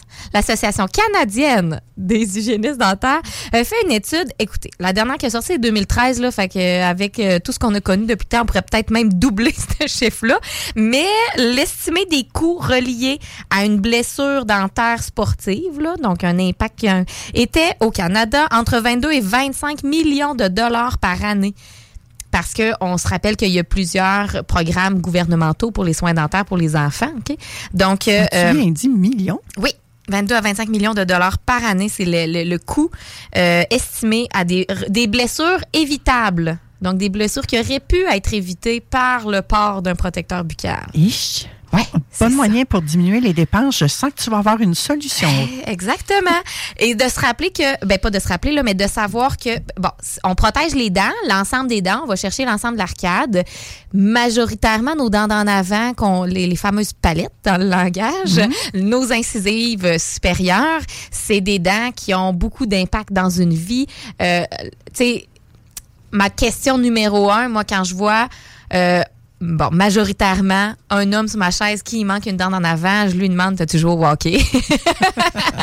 Et souvent, c'est oui. Donc, la, la POC, la palette, tu sais, euh, la palette de hockey, là. Donc, euh, il y a souvent eu des impacts, puis euh, de moins en moins, heureusement, parce que justement, on a pris des précautions, là. Mais euh, c'est des dents en avant, nos quatre incisives supérieures qui, qui, qui, peuvent se faire... euh, attaqués au courant d'une vie, qui sont fragiles, et de perdre, d'avoir un coup sur une dent, un choc, euh, ça va demander des traitements. Il y a un nerf, hein, les dents, c'est vivant, donc il y a un nerf à l'intérieur de ça. Quand il y a un gros coup, ça peut abîmer le nerf, on peut avoir besoin d'un traitement de canal. Euh, si la dent elle est fracturée, cassée, on peut avoir besoin de facettes, de couronnes. Ces traitements-là, c'est pas à vie. Tu sais, des fois, oui, mais des fois, il y, a un, tu sais, il y a un certain pourcentage de cas qui euh, peut avoir une réinfection. Donc, il faut retraiter. La couronne, la facette, c'est jamais à vie. Il faut refaire ça. Donc, c'est des coûts, oui, quand il y a l'impact, mais après ça, toute la vie. Donc, par exemple, votre enfant, si quand il fait un sport, il reçoit un coup sur une dent, euh, tant mieux, là, c'est vous, qui- peut-être vous avez des assurances, vous assumez le coût pour votre enfant, vous faites réparer sa dent, mais lui, toute sa vie, après ça, il va falloir qu'il entretienne cette dent-là qui a été restaurée. Euh, si ça mène à une extraction, donc une perte de la dent, euh, si la dent, euh, on en voit là, des fois, la dent sort complètement. Donc, avec la racine au complet, là, je sais pas si tu as déjà Oui, expérimenté ça. ça. Euh, ça, on peut la réimplanter rapidement ou, tu sais, l'idéal, c'est dans l'heure, on le met là-dedans dans, dans un petit liquide, là, idéalement pas un mouchoir sec parce que ça va coller dessus, fait qu'on met un petit peu d'eau peut-être. Bon, les gens disent des fois dans le lait, mais il n'y a pas d'incidence que ça soit dans l'eau, dans le lait ou dans de la salive. Bon, la recommandation officielle, c'est de faire cracher de la salive dans un petit pot, mettre la dent C'est là-dedans. ce que j'allais dire, puis je me oui, dis, je grimaçais parce que je me disais, C'est c'est ça. Puis mettez-la pas en dessous de votre langue parce que là, si vous l'avalez, on, on, Ah, on est foutu. Puis si on se rend directement chez un dentiste pour la réimplanter dans l'heure qui suit, il y a des bonnes, euh, des bonnes chances de succès. Là. Ouais, si, mais là, si vous n'êtes pas dentiste, on est un c'est ça. c'est fermé, là. Ben, tu sais, il y a un centre de, une clinique dentaire d'urgence, je pense, dans le Centre-ville de Québec. Sinon, si vous allez à l'hôpital, malheureusement, j'ai vu des gens à l'urgence se faire virer de bord, mais j'ose espérer que de plus en plus, là, les urgentologues les, vont, vont, ont, ont- ont cette apprentissage-là, cette conscience-là, que on n'a pas besoin, tu sais, vous-même, là, vous, si vous trouvez de quel bord est la dent, puis vous la réimplantez dans le bon sens, là, euh, ça peut fonctionner. Non, mais c'est vrai. Puis après ça, on va consulter son dentiste, on va prendre la radiographie, tout le kit, là. Mais euh, les taux de succès... qui s'implante là-dedans, mais À l'envers. Ah oui? la racine On en voit? Ah non, ça serait plus, oui, effectivement, ça serait pas au bas, mais ça serait avant, arrière, des fois. Là. Euh, à la limite, c'est pas grave parce que là, on a sauvé la puis on fait après ça une restauration esthétique. Là, tu sais. Fait que vous êtes mieux d'essayer de la replanter vous-même d'un certain sens, mais après ça, on pourra pas la réenlever pour la remettre. Là. Écoute, Donc, euh, nous, là, avant de fraîcheur, là, on est des privilégiés. Là, Puis là, ça inclut les auditeurs. Là. On connaît Roxane Dignard. oui. on la connaît. Oui. Elle parle à la radio à tous les mois. Oui. Fait qu'on sait c'est qui. Oui. Elle peut-tu nous replanter ça, elle?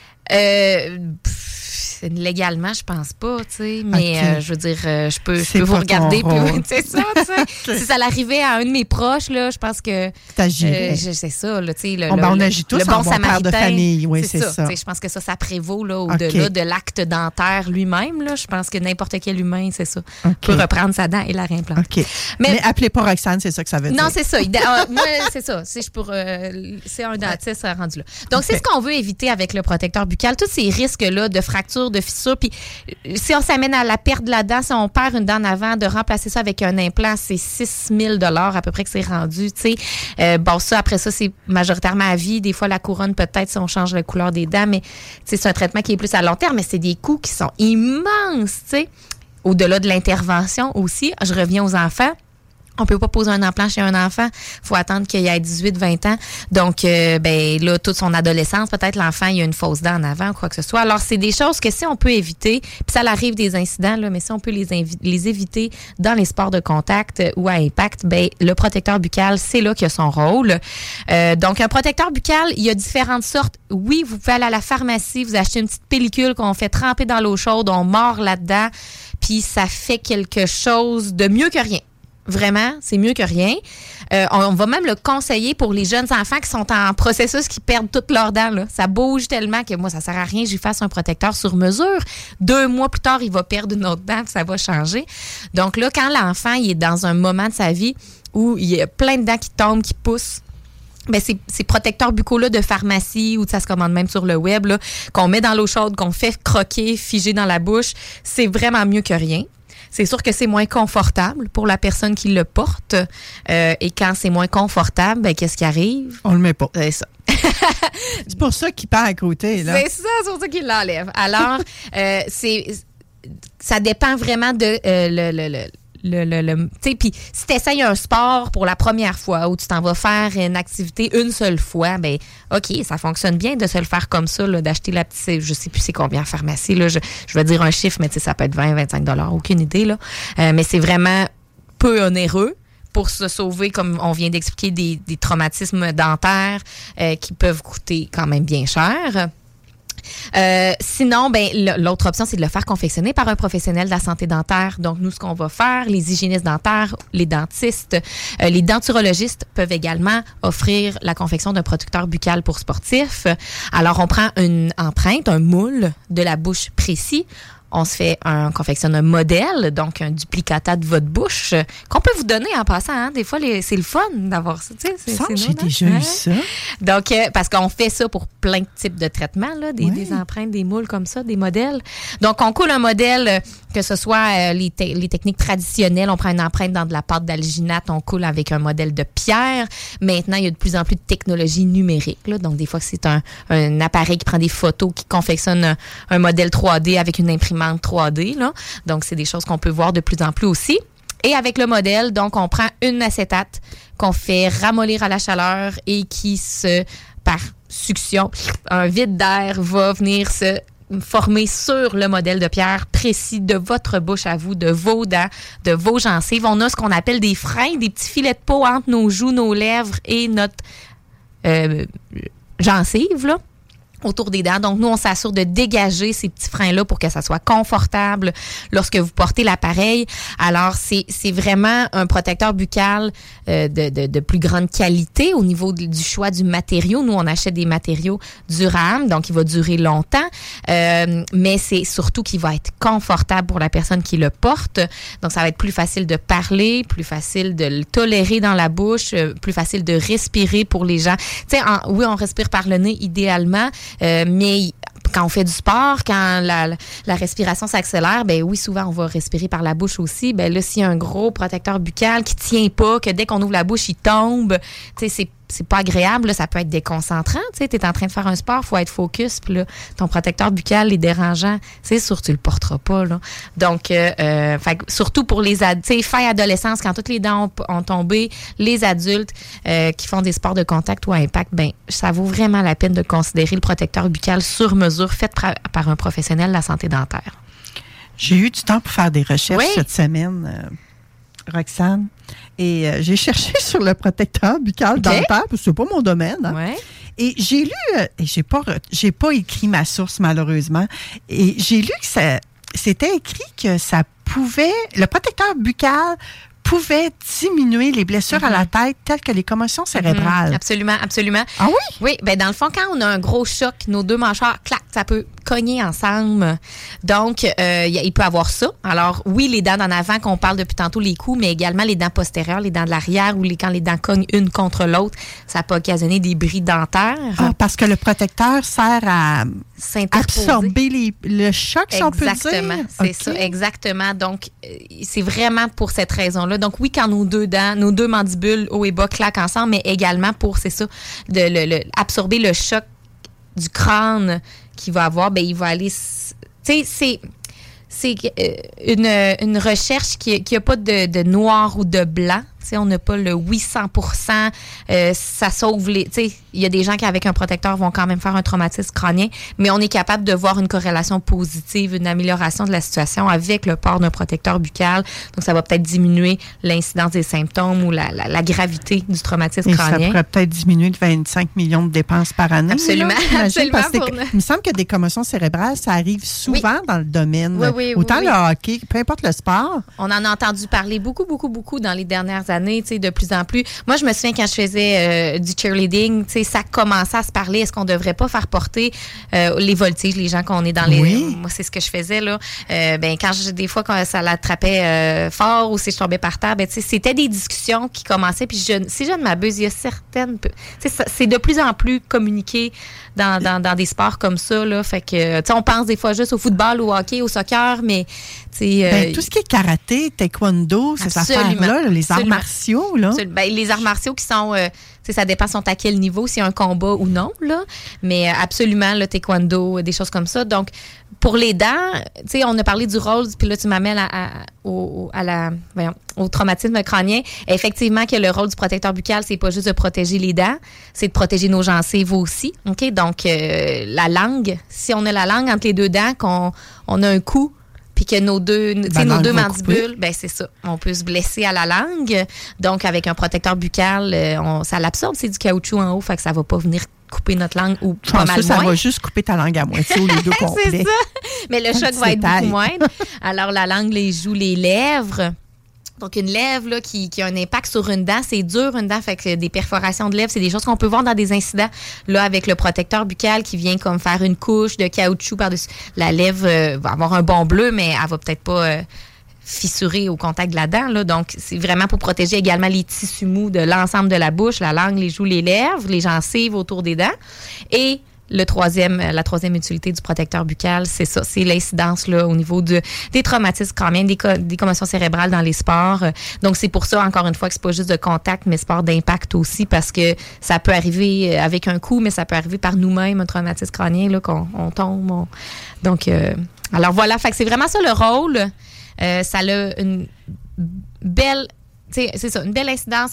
euh, c'est- vraiment recommandé pour les gens qui font des, des, des, des sports. Puis moi, je vous parle en ce moment de protecteur buccal de sport. Il faut faire attention. Il y a d'autres types de gouttières ou de coquilles qui se font, par exemple, pour la nuit, le bruxisme. Euh, c'est- c'est- on n'est pas là-dedans. Là. Ça, c'est un tout autre traitement à discuter avec son dentiste. Moi, je vous parle vraiment de quand il y a des sports, du mouvement. Puis on recommande vraiment pas le même type. Il faut vraiment pas mettre la même chose la nuit parce qu'on sort des dents que quand on fait du sport. là. C'est deux, Et le deux traitements. processus, quand on veut s'en faire fabriquer un sur mesure, là, ça ressemble à quoi? C'est long, coûteux, Non, euh, écoutez, pénible? non, c'est, euh, c'est, c'est, évidemment que le coût peut varier là, selon euh, chacun nos, nos, nos, nos, nos dépenses euh, dans nos bureaux, dans nos cabinets, mais tu sais, euh, c'est, ça va être dans les centaines de dollars. Ça sera pas euh, 500 pièces pour faire un, un, un protecteur buccal sur mesure. C'est bon combien de temps? C'est bon. Ben ça, ça va dépendre de l'utilisation, de l'entretien aussi. Il faut bien le nettoyer. Hein, il est dans notre bouche, il y a des bactéries. Euh, puis c'est ça, ça va dépendre si la personne le mâchouille tout le temps. C'est sûr qu'il va durer moins longtemps que quand la personne le met, le garde en place et le retire tout simplement. Fait que ça peut durer des années s'il est bien entretenu, bien porté. On peut le refaire peut-être une fois par année quand la personne euh, joue beaucoup avec. Mais c'est pas un processus qui est long. Donc, on vient une première fois à la clinique pour faire prendre le moule, puis on revient euh, selon chaque, chacun des cabinets. Là. Moi, euh, au courant de la même semaine, au maximum une semaine plus tard, ça va être livré. Donc, la personne revient à être sûre qu'il n'y a pas d'ajustement. Quand elle le place, ça frotte pas sur les joues, les lèvres, la langue. Tout est bien doux, tout est bien lisse. Euh, puis, ce que je parlais, les petits freins, là, les filets de peau, il n'y a pas d'accrochage à ce niveau-là, être capable de, de bien parler. à- à- on part à la maison. Donc, c'est deux petits rendez-vous euh, très rapides. Le deuxième, des fois, les gens euh, passent, l'essayent, puis ils repartent. Si tout est beau, là, ça peut prendre euh, 10 secondes, le deuxième rendez-vous. S'il n'y a aucun ajustement à faire, là, c'est vraiment pas quelque chose de compliqué. Alors, c'est un processus qui est simple, qui demande peu de déplacement, euh, puis qui vaut vraiment l'investissement, selon moi. Là, Euh, le risque-bénéfice est vraiment euh, positif. Sais-tu à quoi j'ai le goût de comparer ton protecteur buccal? Ben, vas-y. à la protection de ton cellulaire. Eh, vraiment, c'est bon, ça. Ton cellulaire, tu vois-tu quelqu'un qui a un cellulaire puis qui n'a pas de Eh, protection sur le cellulaire? De Moi, je en pense moins. que j'en connais pas. J'ai beau chercher, là, dans mon entourage, tout le monde a une pellicule protectrice sur son cellulaire, puis selon son métier. Oui. Ah oui. Ou selon sa gaucheté. S'ils sont tout le temps en train de l'échapper, ben ils vont en mettre un hyper robuste, qui est peut-être deux fois gros comme le cellulaire. Oui. Puis s'ils font à peu près rien, mais ils vont en mettre un tout léger, euh, qu'ils vont peut-être avoir acheté même à la pharmacie, comme on parlait tout à l'heure. Ouais. C'est une très belle Mais comparaison. on en met un. Ouais. Alors, pourquoi qu'en tant que sportif, sportif, amateur ou professionnel, on se poserait la question? Hum, ça, ça vaut vraiment. Le- le- le- la même étude là, que je parlais tantôt de l'Association canadienne des hygiénistes dentaires a sorti que le port du protecteur buccal va diminuer de 1,5 à 2 fois les blessures dentaires, bucco-dentaires. Fait que, tu sais, c'est. On diminue de 50% nos chances, là. Tu sais, ça, ça, ça vaut vraiment la peine d'y penser. Ton cellulaire, tu peux le remplacer. Tes dents, là, Roxane Lignard, elle l'a dit tantôt, là. T'as une Ça chance. ouais. il en pousse tes, tes dents de bébé, puis t'as tes dents d'adulte, puis c'est tout, là. Exactement. Quand Après t'es c'est les père, implants. tes opus, c'est les, ouais, là, des dentiers, puis les implants, Ouais, puis tout. ouais, ouais. Ouais, c'est un autre paire de manches, j'ai envie de Ouais. dire. Fait que si vous avez des enfants qui font des sports puis qui en mettent pas, reconsidérez. On comprend, hein, un enfant d'adolescent, Ouais. c'est dur à intégrer, mais je pense que c'est une discussion qui a sa place. Euh, Référez-vous, tu sais, à- n'hésitez pas à aller chercher sur le web pour, pour voir de quoi ça a l'air, le montrer à vos enfants, l'essayer. Euh, puis si vous, c'est ça. Si l'enfant est très jeune, ben on peut prendre ce qu'il y a en pharmacie parce que les dents poussent, tombent et compagnie. Puis quand il sera adolescent, ben là on s'en confectionne euh, un bien, euh, bien sur mesure euh, qui va être confortable, durable. Puis euh, des fois il y a des choix de couleurs aussi là sur nos euh, sur nos acétates là, fait qu'on peut euh, des fois Ah. être funky un petit peu là. Mon Dieu. Hey, moi, je vois, là, tu sais, mon petit-fils est gardien de but, là, au hockey, là, puis il a tout son Mm. petit kit, là, le petit casque, tout coloré, tout. Je verrais le protecteur buccal. Ouais. C'est ça, puis des fois, on se dit, ah, mais il y a une grille, tu sais, il n'y a pas de risque, mais c'est ça, c'est pour le risque du choc de ses mâchoires à lui aussi. tu sais. C'est Ben- pas juste les chocs externes qui arrivent, c'est vraiment aussi, euh, c'est ça, quand que. C'est quand on vraiment à titre préventif, dans le fond. Oui, ben c'est ça le rôle des notre- hygiénistes dentaires. Hein? Oui. Notre rôle, c'est la prévention de la, La- santé bucco-dentaire. Donc, c'est pour ça que je trouvais que c'était important d'en parler. On veut donner des outils pour prévenir. Tu sais, moi, dans le fond, mon rôle, là, c'est que euh, tout le monde garde leurs dents toute leur vie. est-ce que c'est un objectif atteignable, réalisable? à suivre, mais c'est ce vers quoi on tend. Malheureusement, ça dépend pas juste de toi, Roxane. Donc, Ah, je pose. euh, c'est euh, ça. c'est ça, Ouais, il y a plein de facteurs. facteurs. Mais mettons, mettons les chances de notre bord, j'ai envie de Absolument. Absolument. Ah, merci infiniment. Hey, ça fait pour plaisir. Si on m'avait dit un jour que j'allais faire une chronique sur un protecteur buccal, j'aurais ri vous autres, je vous le dis tout de suite. Là. Moi, la fille qui n'est pas très sportive, là. mais euh, quelle pertinence d'avoir amené ce sujet-là à l'émission. Merci d'avoir osé, euh, Roxane. Ben, ça fait grand plaisir. Je termine en mentionnant que du 4 au 10 avril, c'est la semaine nationale des hygiénistes dentaires. Donc, on vous invite, si vous allez à votre rendez-vous d'hygiène dentaire, de euh, souligner à votre hygiéniste dentaire bonne semaine nationale du 4 au 10 avril. On reconnaît la profession d'hygiéniste dentaire au Canada. Oui, et euh, c'est-tu la semaine prochaine que je reçois euh, la fédération? la fédération. Cynthia oui. qui vient de parler? Oui, je Ça me se pourrait? plus. Bon, euh, je cherche dans mon chiffrier Excel, puis là, je suis trop excitée. là. fait qu'on va aller à la pause. Et, bref, je vais la recevoir. Si c'est pas la semaine prochaine, c'est dans les semaines qui s'en viennent où on va recevoir la Fédération des hygiénistes dentaires. Effectivement, on va mettre cette profession-là à l'avant-plan parce que, à mes yeux, elle le mérite. Grandement. Merci, Manon.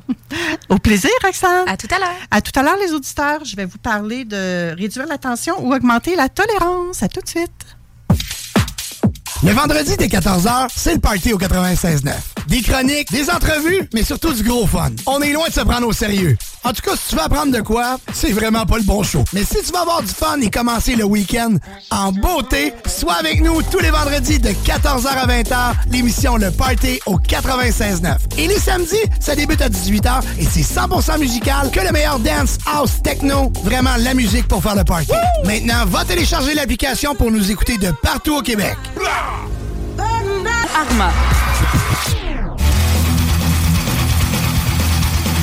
CJMD. Bon, moi, je vais vous parler d'une question existentielle, à savoir s'il est préférable de réduire la tension ou bien d'augmenter la tolérance.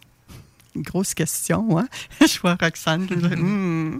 Je vais y aller avec un peu de théorie. là. La tension, et je parle de la tension et non de l'attention du C'est ça, déficit d'attention. espace. Oui, c'est ça. La tension en deux mots. C'est un état d'excitation mentale et physique qui résulte de situations stressantes, anxiogènes ou conflictuelles. Ça peut être provoqué par des facteurs tels que des problèmes au travail, des conflits interpersonnels, euh, des problèmes de santé, des soucis financiers. Bref, d'à peu près tout ce qu'on vous parle à l'émission. Ça peut susciter des émotions négatives euh, comme la peur, la colère, l'inquiétude, le désarroi, j'ai envie de dire.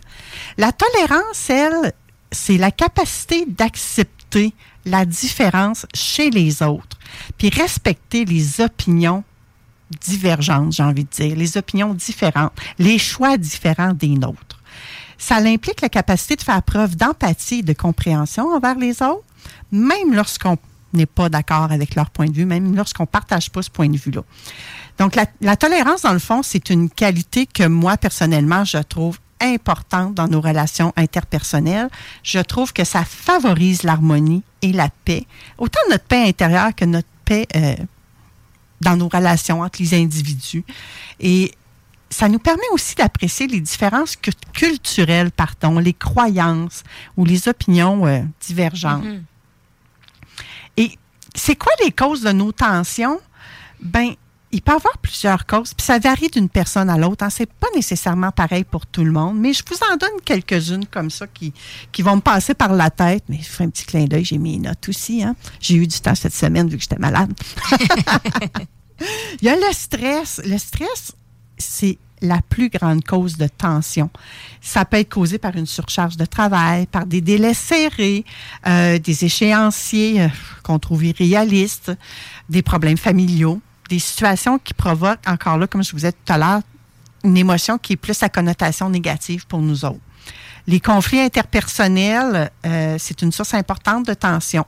Les disputes avec les collègues, les amis, la famille, ça peut nous provoquer de l'anxiété, ça peut nous provoquer de la colère, puis des émotions de toutes sortes, hein, de la tristesse, de la peine, de la joie. Quand on chicane, on n'en a pas. on va se le dire tout de suite.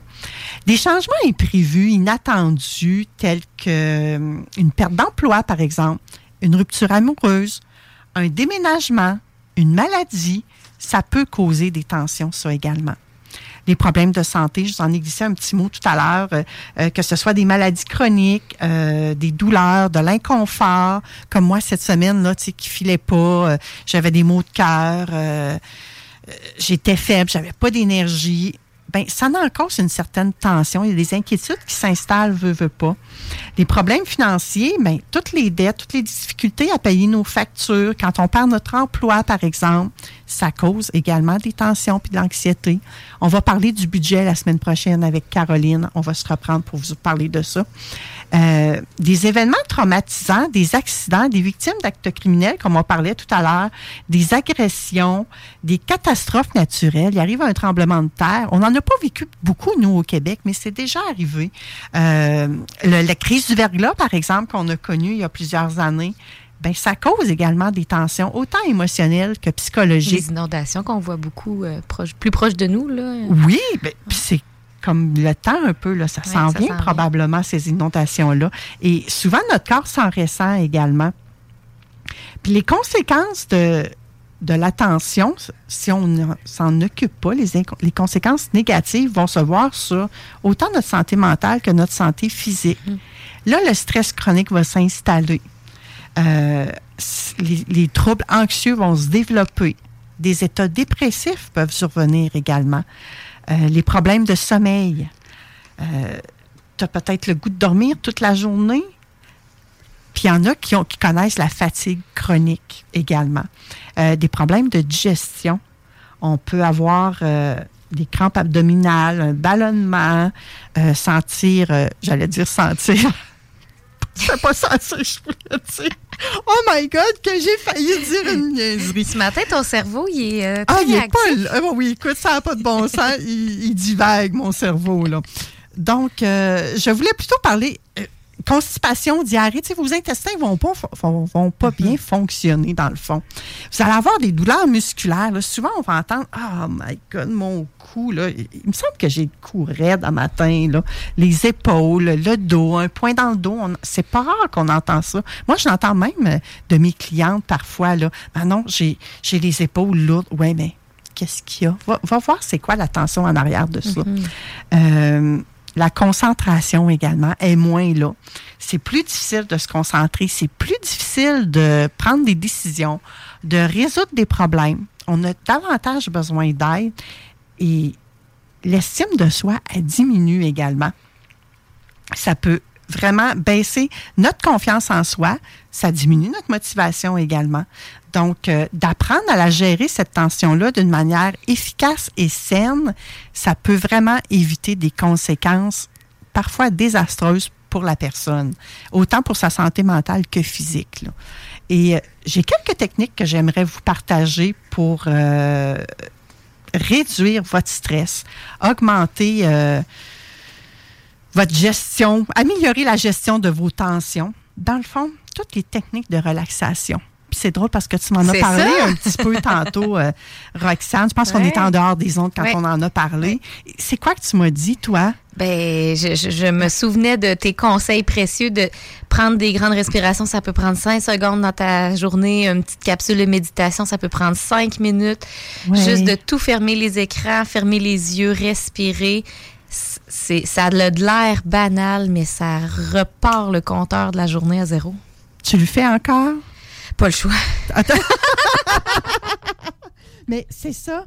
Puis des fois, puis je me rappelle, parfois, j'ai commencé des émissions de radio, des fois, en disant, hey gang, on va prendre une grande respiration profonde ensemble un matin. Ben oui, peut-être que je le faisais pour vous autres. Mais probablement avant tout que je le faisais pour ça. moi ce matin-là parce qu'il devait avoir quelque chose. Puis des fois, c'est inconscient, mais j'ai développé l'habitude de respirer, méditer aussi, faire de l'exercice. Aujourd'hui, on vous a proposé plein de marches pèlerines avec euh, bottes et vélo euh, et d'autres organismes. Là, Brigitte et euh, Eric nous en ont proposé vraiment plusieurs. Vous n'êtes pas obligé de faire affaire avec bottes et vélo. Il y en a d'autres. Vous pouvez même créer vos propres chemins. L'exercice, que ce soit la marche, qui, à mon avis, qui est l'exercice la plus simple au monde, vous n'êtes pas obligé de partager mon avis. Mais le sport de contact ou pas. Aussi, hein, on a parlé de protecteur buccal avec Roxane tout à l'heure. C'est la même chose. C'est tant que vous faites de l'exercice, que vous bougez. L'exercice, si vous n'êtes pas capable de sortir dehors, asseyez-vous puis levez-vous de votre divan. Assis debout, assis debout, faites ça une minute, puis ça va déjà vous faire du bien. Ça va vous aider à réduire votre stress, à améliorer en même temps votre santé physique. Moi, j'ai une Apple Watch, là. Puis si à tous les heures, je me suis pas levée de ma chaise, là, elle me le dit, levez-vous. Ouais. Ça, euh, j'ai des patients, des fois, sous ma chaise pendant le nettoyage, que leur mongle les. Parce qu'à mi-chemin, il faut qu'ils se lèvent. Oui, parce que des fois, on peut pas se lever non plus, là. Bon, il y en a peut-être qui sont bêtes de book puis qui le font. Moi, personnellement, je suis pas si bête de book que ça. Mais c'est un bon rappel. Mais c'est un bon rappel, effectivement.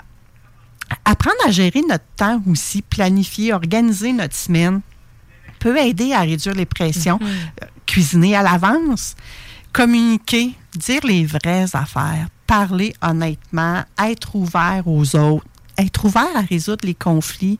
On n'a pas tout le temps raison. Puis des fois, c'est ni Roxane ni Manon qui ont raison. Parce que quand on regarde ça d'un autre point de vue, c'est autre chose. Il y a une image qui a circulé sur les réseaux sociaux euh, pendant un certain temps. Je ne sais pas de qui elle venait, malheureusement. C'est. Une personne voyait, elle, l'ombrage sur le mur. Ce qu'elle voyait, c'était un cercle. L'autre voyait un carré. Mais si tu regardais ça d'un autre angle, que tu t'élevais et que tu regardais, c'était un cylindre qui était la Mhm. forme. Qui avait raison, qui avait tort? Bien, tout le monde avait raison au bout du compte. Tu sais, si je présente un, un 6 à Roxane un sur une feuille, elle, elle va voir un 9, mais moi, je vais voir un 6. Mais qui a raison, qui a tort? Ni un ni l'autre. Tu sais, tous les deux. Donc, des fois, d'être ouvert comme ça, d'être honnête aussi, de dire, ouais, ben moi, c'est pas ce que je vois. Je peux comprendre que toi, tu vois autre chose. Comment ça peut devenir mieux que ça? Ça peut être des fois une question pour, euh, pour vous ouvrir encore à plus de possibilités. Autant que possible, je vais vous emmener vers la pensée positive, être optimiste. Ça, ça va vous aider à améliorer votre humeur et à diminuer votre stress aussi. Je sais qu'on a l'air de vous dire, euh, oh, eux autres. Mais une pensée positive, pour moi, elle peut être positive, mais pour quelqu'un d'autre, ça peut être négatif. Prenons juste le mot euh, stratégie. Il y en a qui vont dire, non, stratégie, ça, c'est de la manipulation, ça marche pas. Puis ils vont partir, puis ça va être, ça va être néfaste pour eux. Mais pour une autre personne, d'utiliser le mot stratégie, ça va être dynamisant. Donc, encore là, c'est propre à chacun. Le soutien social, ben moi, c'est certain que je vais vous dire d'aller vous chercher de l'aide auprès d'un coach, d'un thérapeute, d'un groupe de soutien. Peu importe, ne restez pas seul. Allez vers quelqu'un avec qui vous allez obtenir ce que vous voulez et avec qui vous avez une certaine affinité. Si, si à chaque fois que vous parlez à cette personne-là, ça fait oh, est-ce qu'elle m'énerve? C'est peut-être pas l'idéal, mais c'est Ah, elle m'énerve, mais tabarnouche qu'elle me fait du bien, c'est OK, vas-y, go. Tu sais, il y a une distinction là. Euh, la tolérance, elle, ben, c'est important dans nos relations personnelles parce que ça permet d'éviter les conflits, justement. Ça permet de favoriser la compréhension puis le respect mutuel. Quand on est tolérant, on accepte plus les différences des autres que ce soit lié encore là à la culture, à la religion, à l'orientation sexuelle, la politique, hein, quasiment tous des sujets tabous, ben, ou toute autre caractéristique qui vient plus nous chercher dans notre volet personnel, dans qui on est au fin fond de nos tripes.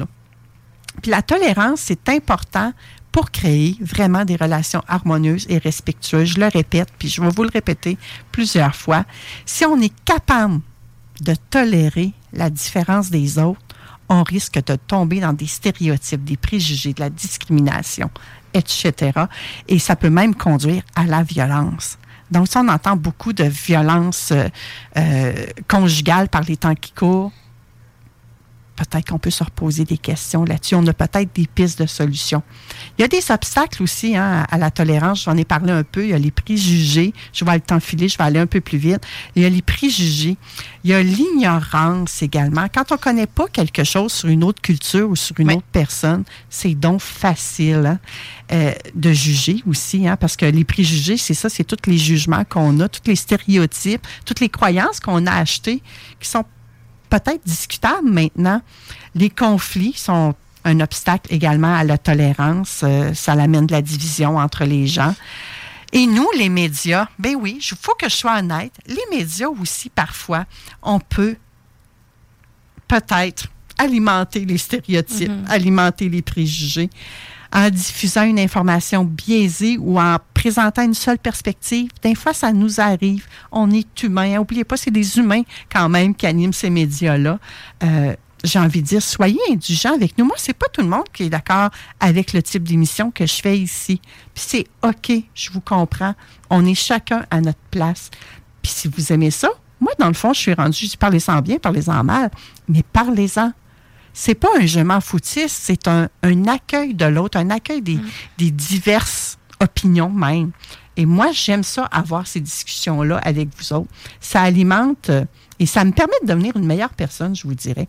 Notre environnement, dans lequel on vit euh, est aussi un obstacle à notre tolérance, nos différentes valeurs aussi. Il y a des avantages hein, à être tolérant, ça favorise l'harmonie sociale, ça nous encourage dans la diversité aussi, On- ça favorise l'inclusion. Ça crée un environnement qui est plus positif quand on devient plus tolérant. Ça peut permettre de construire, j'ai envie de dire, notre monde de demain, notre communauté plus harmonieuse, de favoriser les apprentissages, de favoriser l'innovation. Puis encore là, il y a tout plein de techniques qu'on peut développer, qu'on peut acquérir pour euh, augmenter notre tolérance, pratiquer l'écoute active, cultiver la gratitude. hein. J'ai commencé l'émission ce matin en parlant de gratitude. Apprenez des nouvelles compétences sociales aussi. Être conscient qu'on en a des préjugés, parce que des fois, on n'en est pas conscient, puis les autres peuvent nous aider là-dedans. Alors, accueillir ça, euh, s'éduquer, accepter euh, comment nous on est. Parce que des fois, on le voit, hein, on ne s'accepte pas comment nous, on est nous-mêmes. Éviter de généraliser. Ah, vous autres, les gars, là, vous êtes tous pareils, là. hein. c'est sûr, vous êtes tous des batteurs de femmes ou Ah, ben, c'est certain, ah, il n'y en a pas un qui fait à manger. Peu importe votre généralisation. Ah, vous autres, les femmes, là, hein, vous pensez rien qu'à aller faire votre magasinage, là. Ben, non. Il y a autre chose, voire au-delà de ça. La, cultiver la patience, la tolérance, elle demande de la patience. Donc, soyez patient avec les autres. Prenez le temps de les comprendre. Puis obtenir du soutien neutre, ça, je vous le dirai jamais assez. Restez pas dans votre pattern. Allez-y chercher euh, du soutien. Euh, on vous en présente à chaque semaine des gens qui peuvent vous soutenir à l'émission Vente fraîcheur.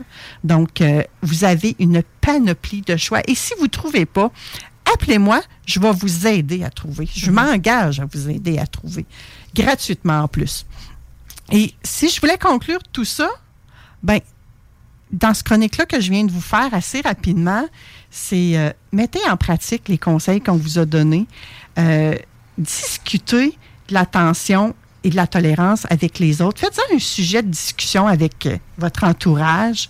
Voyez c'est quoi les, les, les côtés négatifs, les conséquences négatives, ce qu'il y a de positif dans tout ça.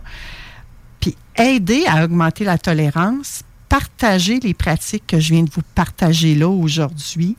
Euh, plus vous allez le faire, plus vous allez l'intégrer dans vos vies, plus vous allez respirer, Roxane nous en a fait une démonstration tout à l'heure, plus vous allez mettre en pratique, plus que ça va devenir harmonieux.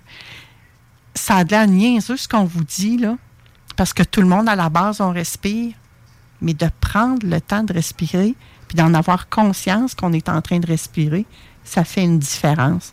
Donc, moi, je vous encourage, les auditeurs, à mettre en pratique ces conseils-là pour améliorer votre propre vie et celle de votre entourage également. Puis, si vous avez besoin d'un accompagnement pour y arriver, ben je vais être là. Vous pouvez communiquer avec moi, Manon Poulain, 88 997 6631. Et je regarde l'heure. Je dois laisser la place au technopreneur. Je vous souhaite une magnifique semaine. Je vous retrouve tantôt à 15h dans le bingo et dimanche prochain pour un autre vente fraîcheur. Merci à tous les chroniqueurs d'aujourd'hui. Salut, Bye Manon. bye. Écoute ça.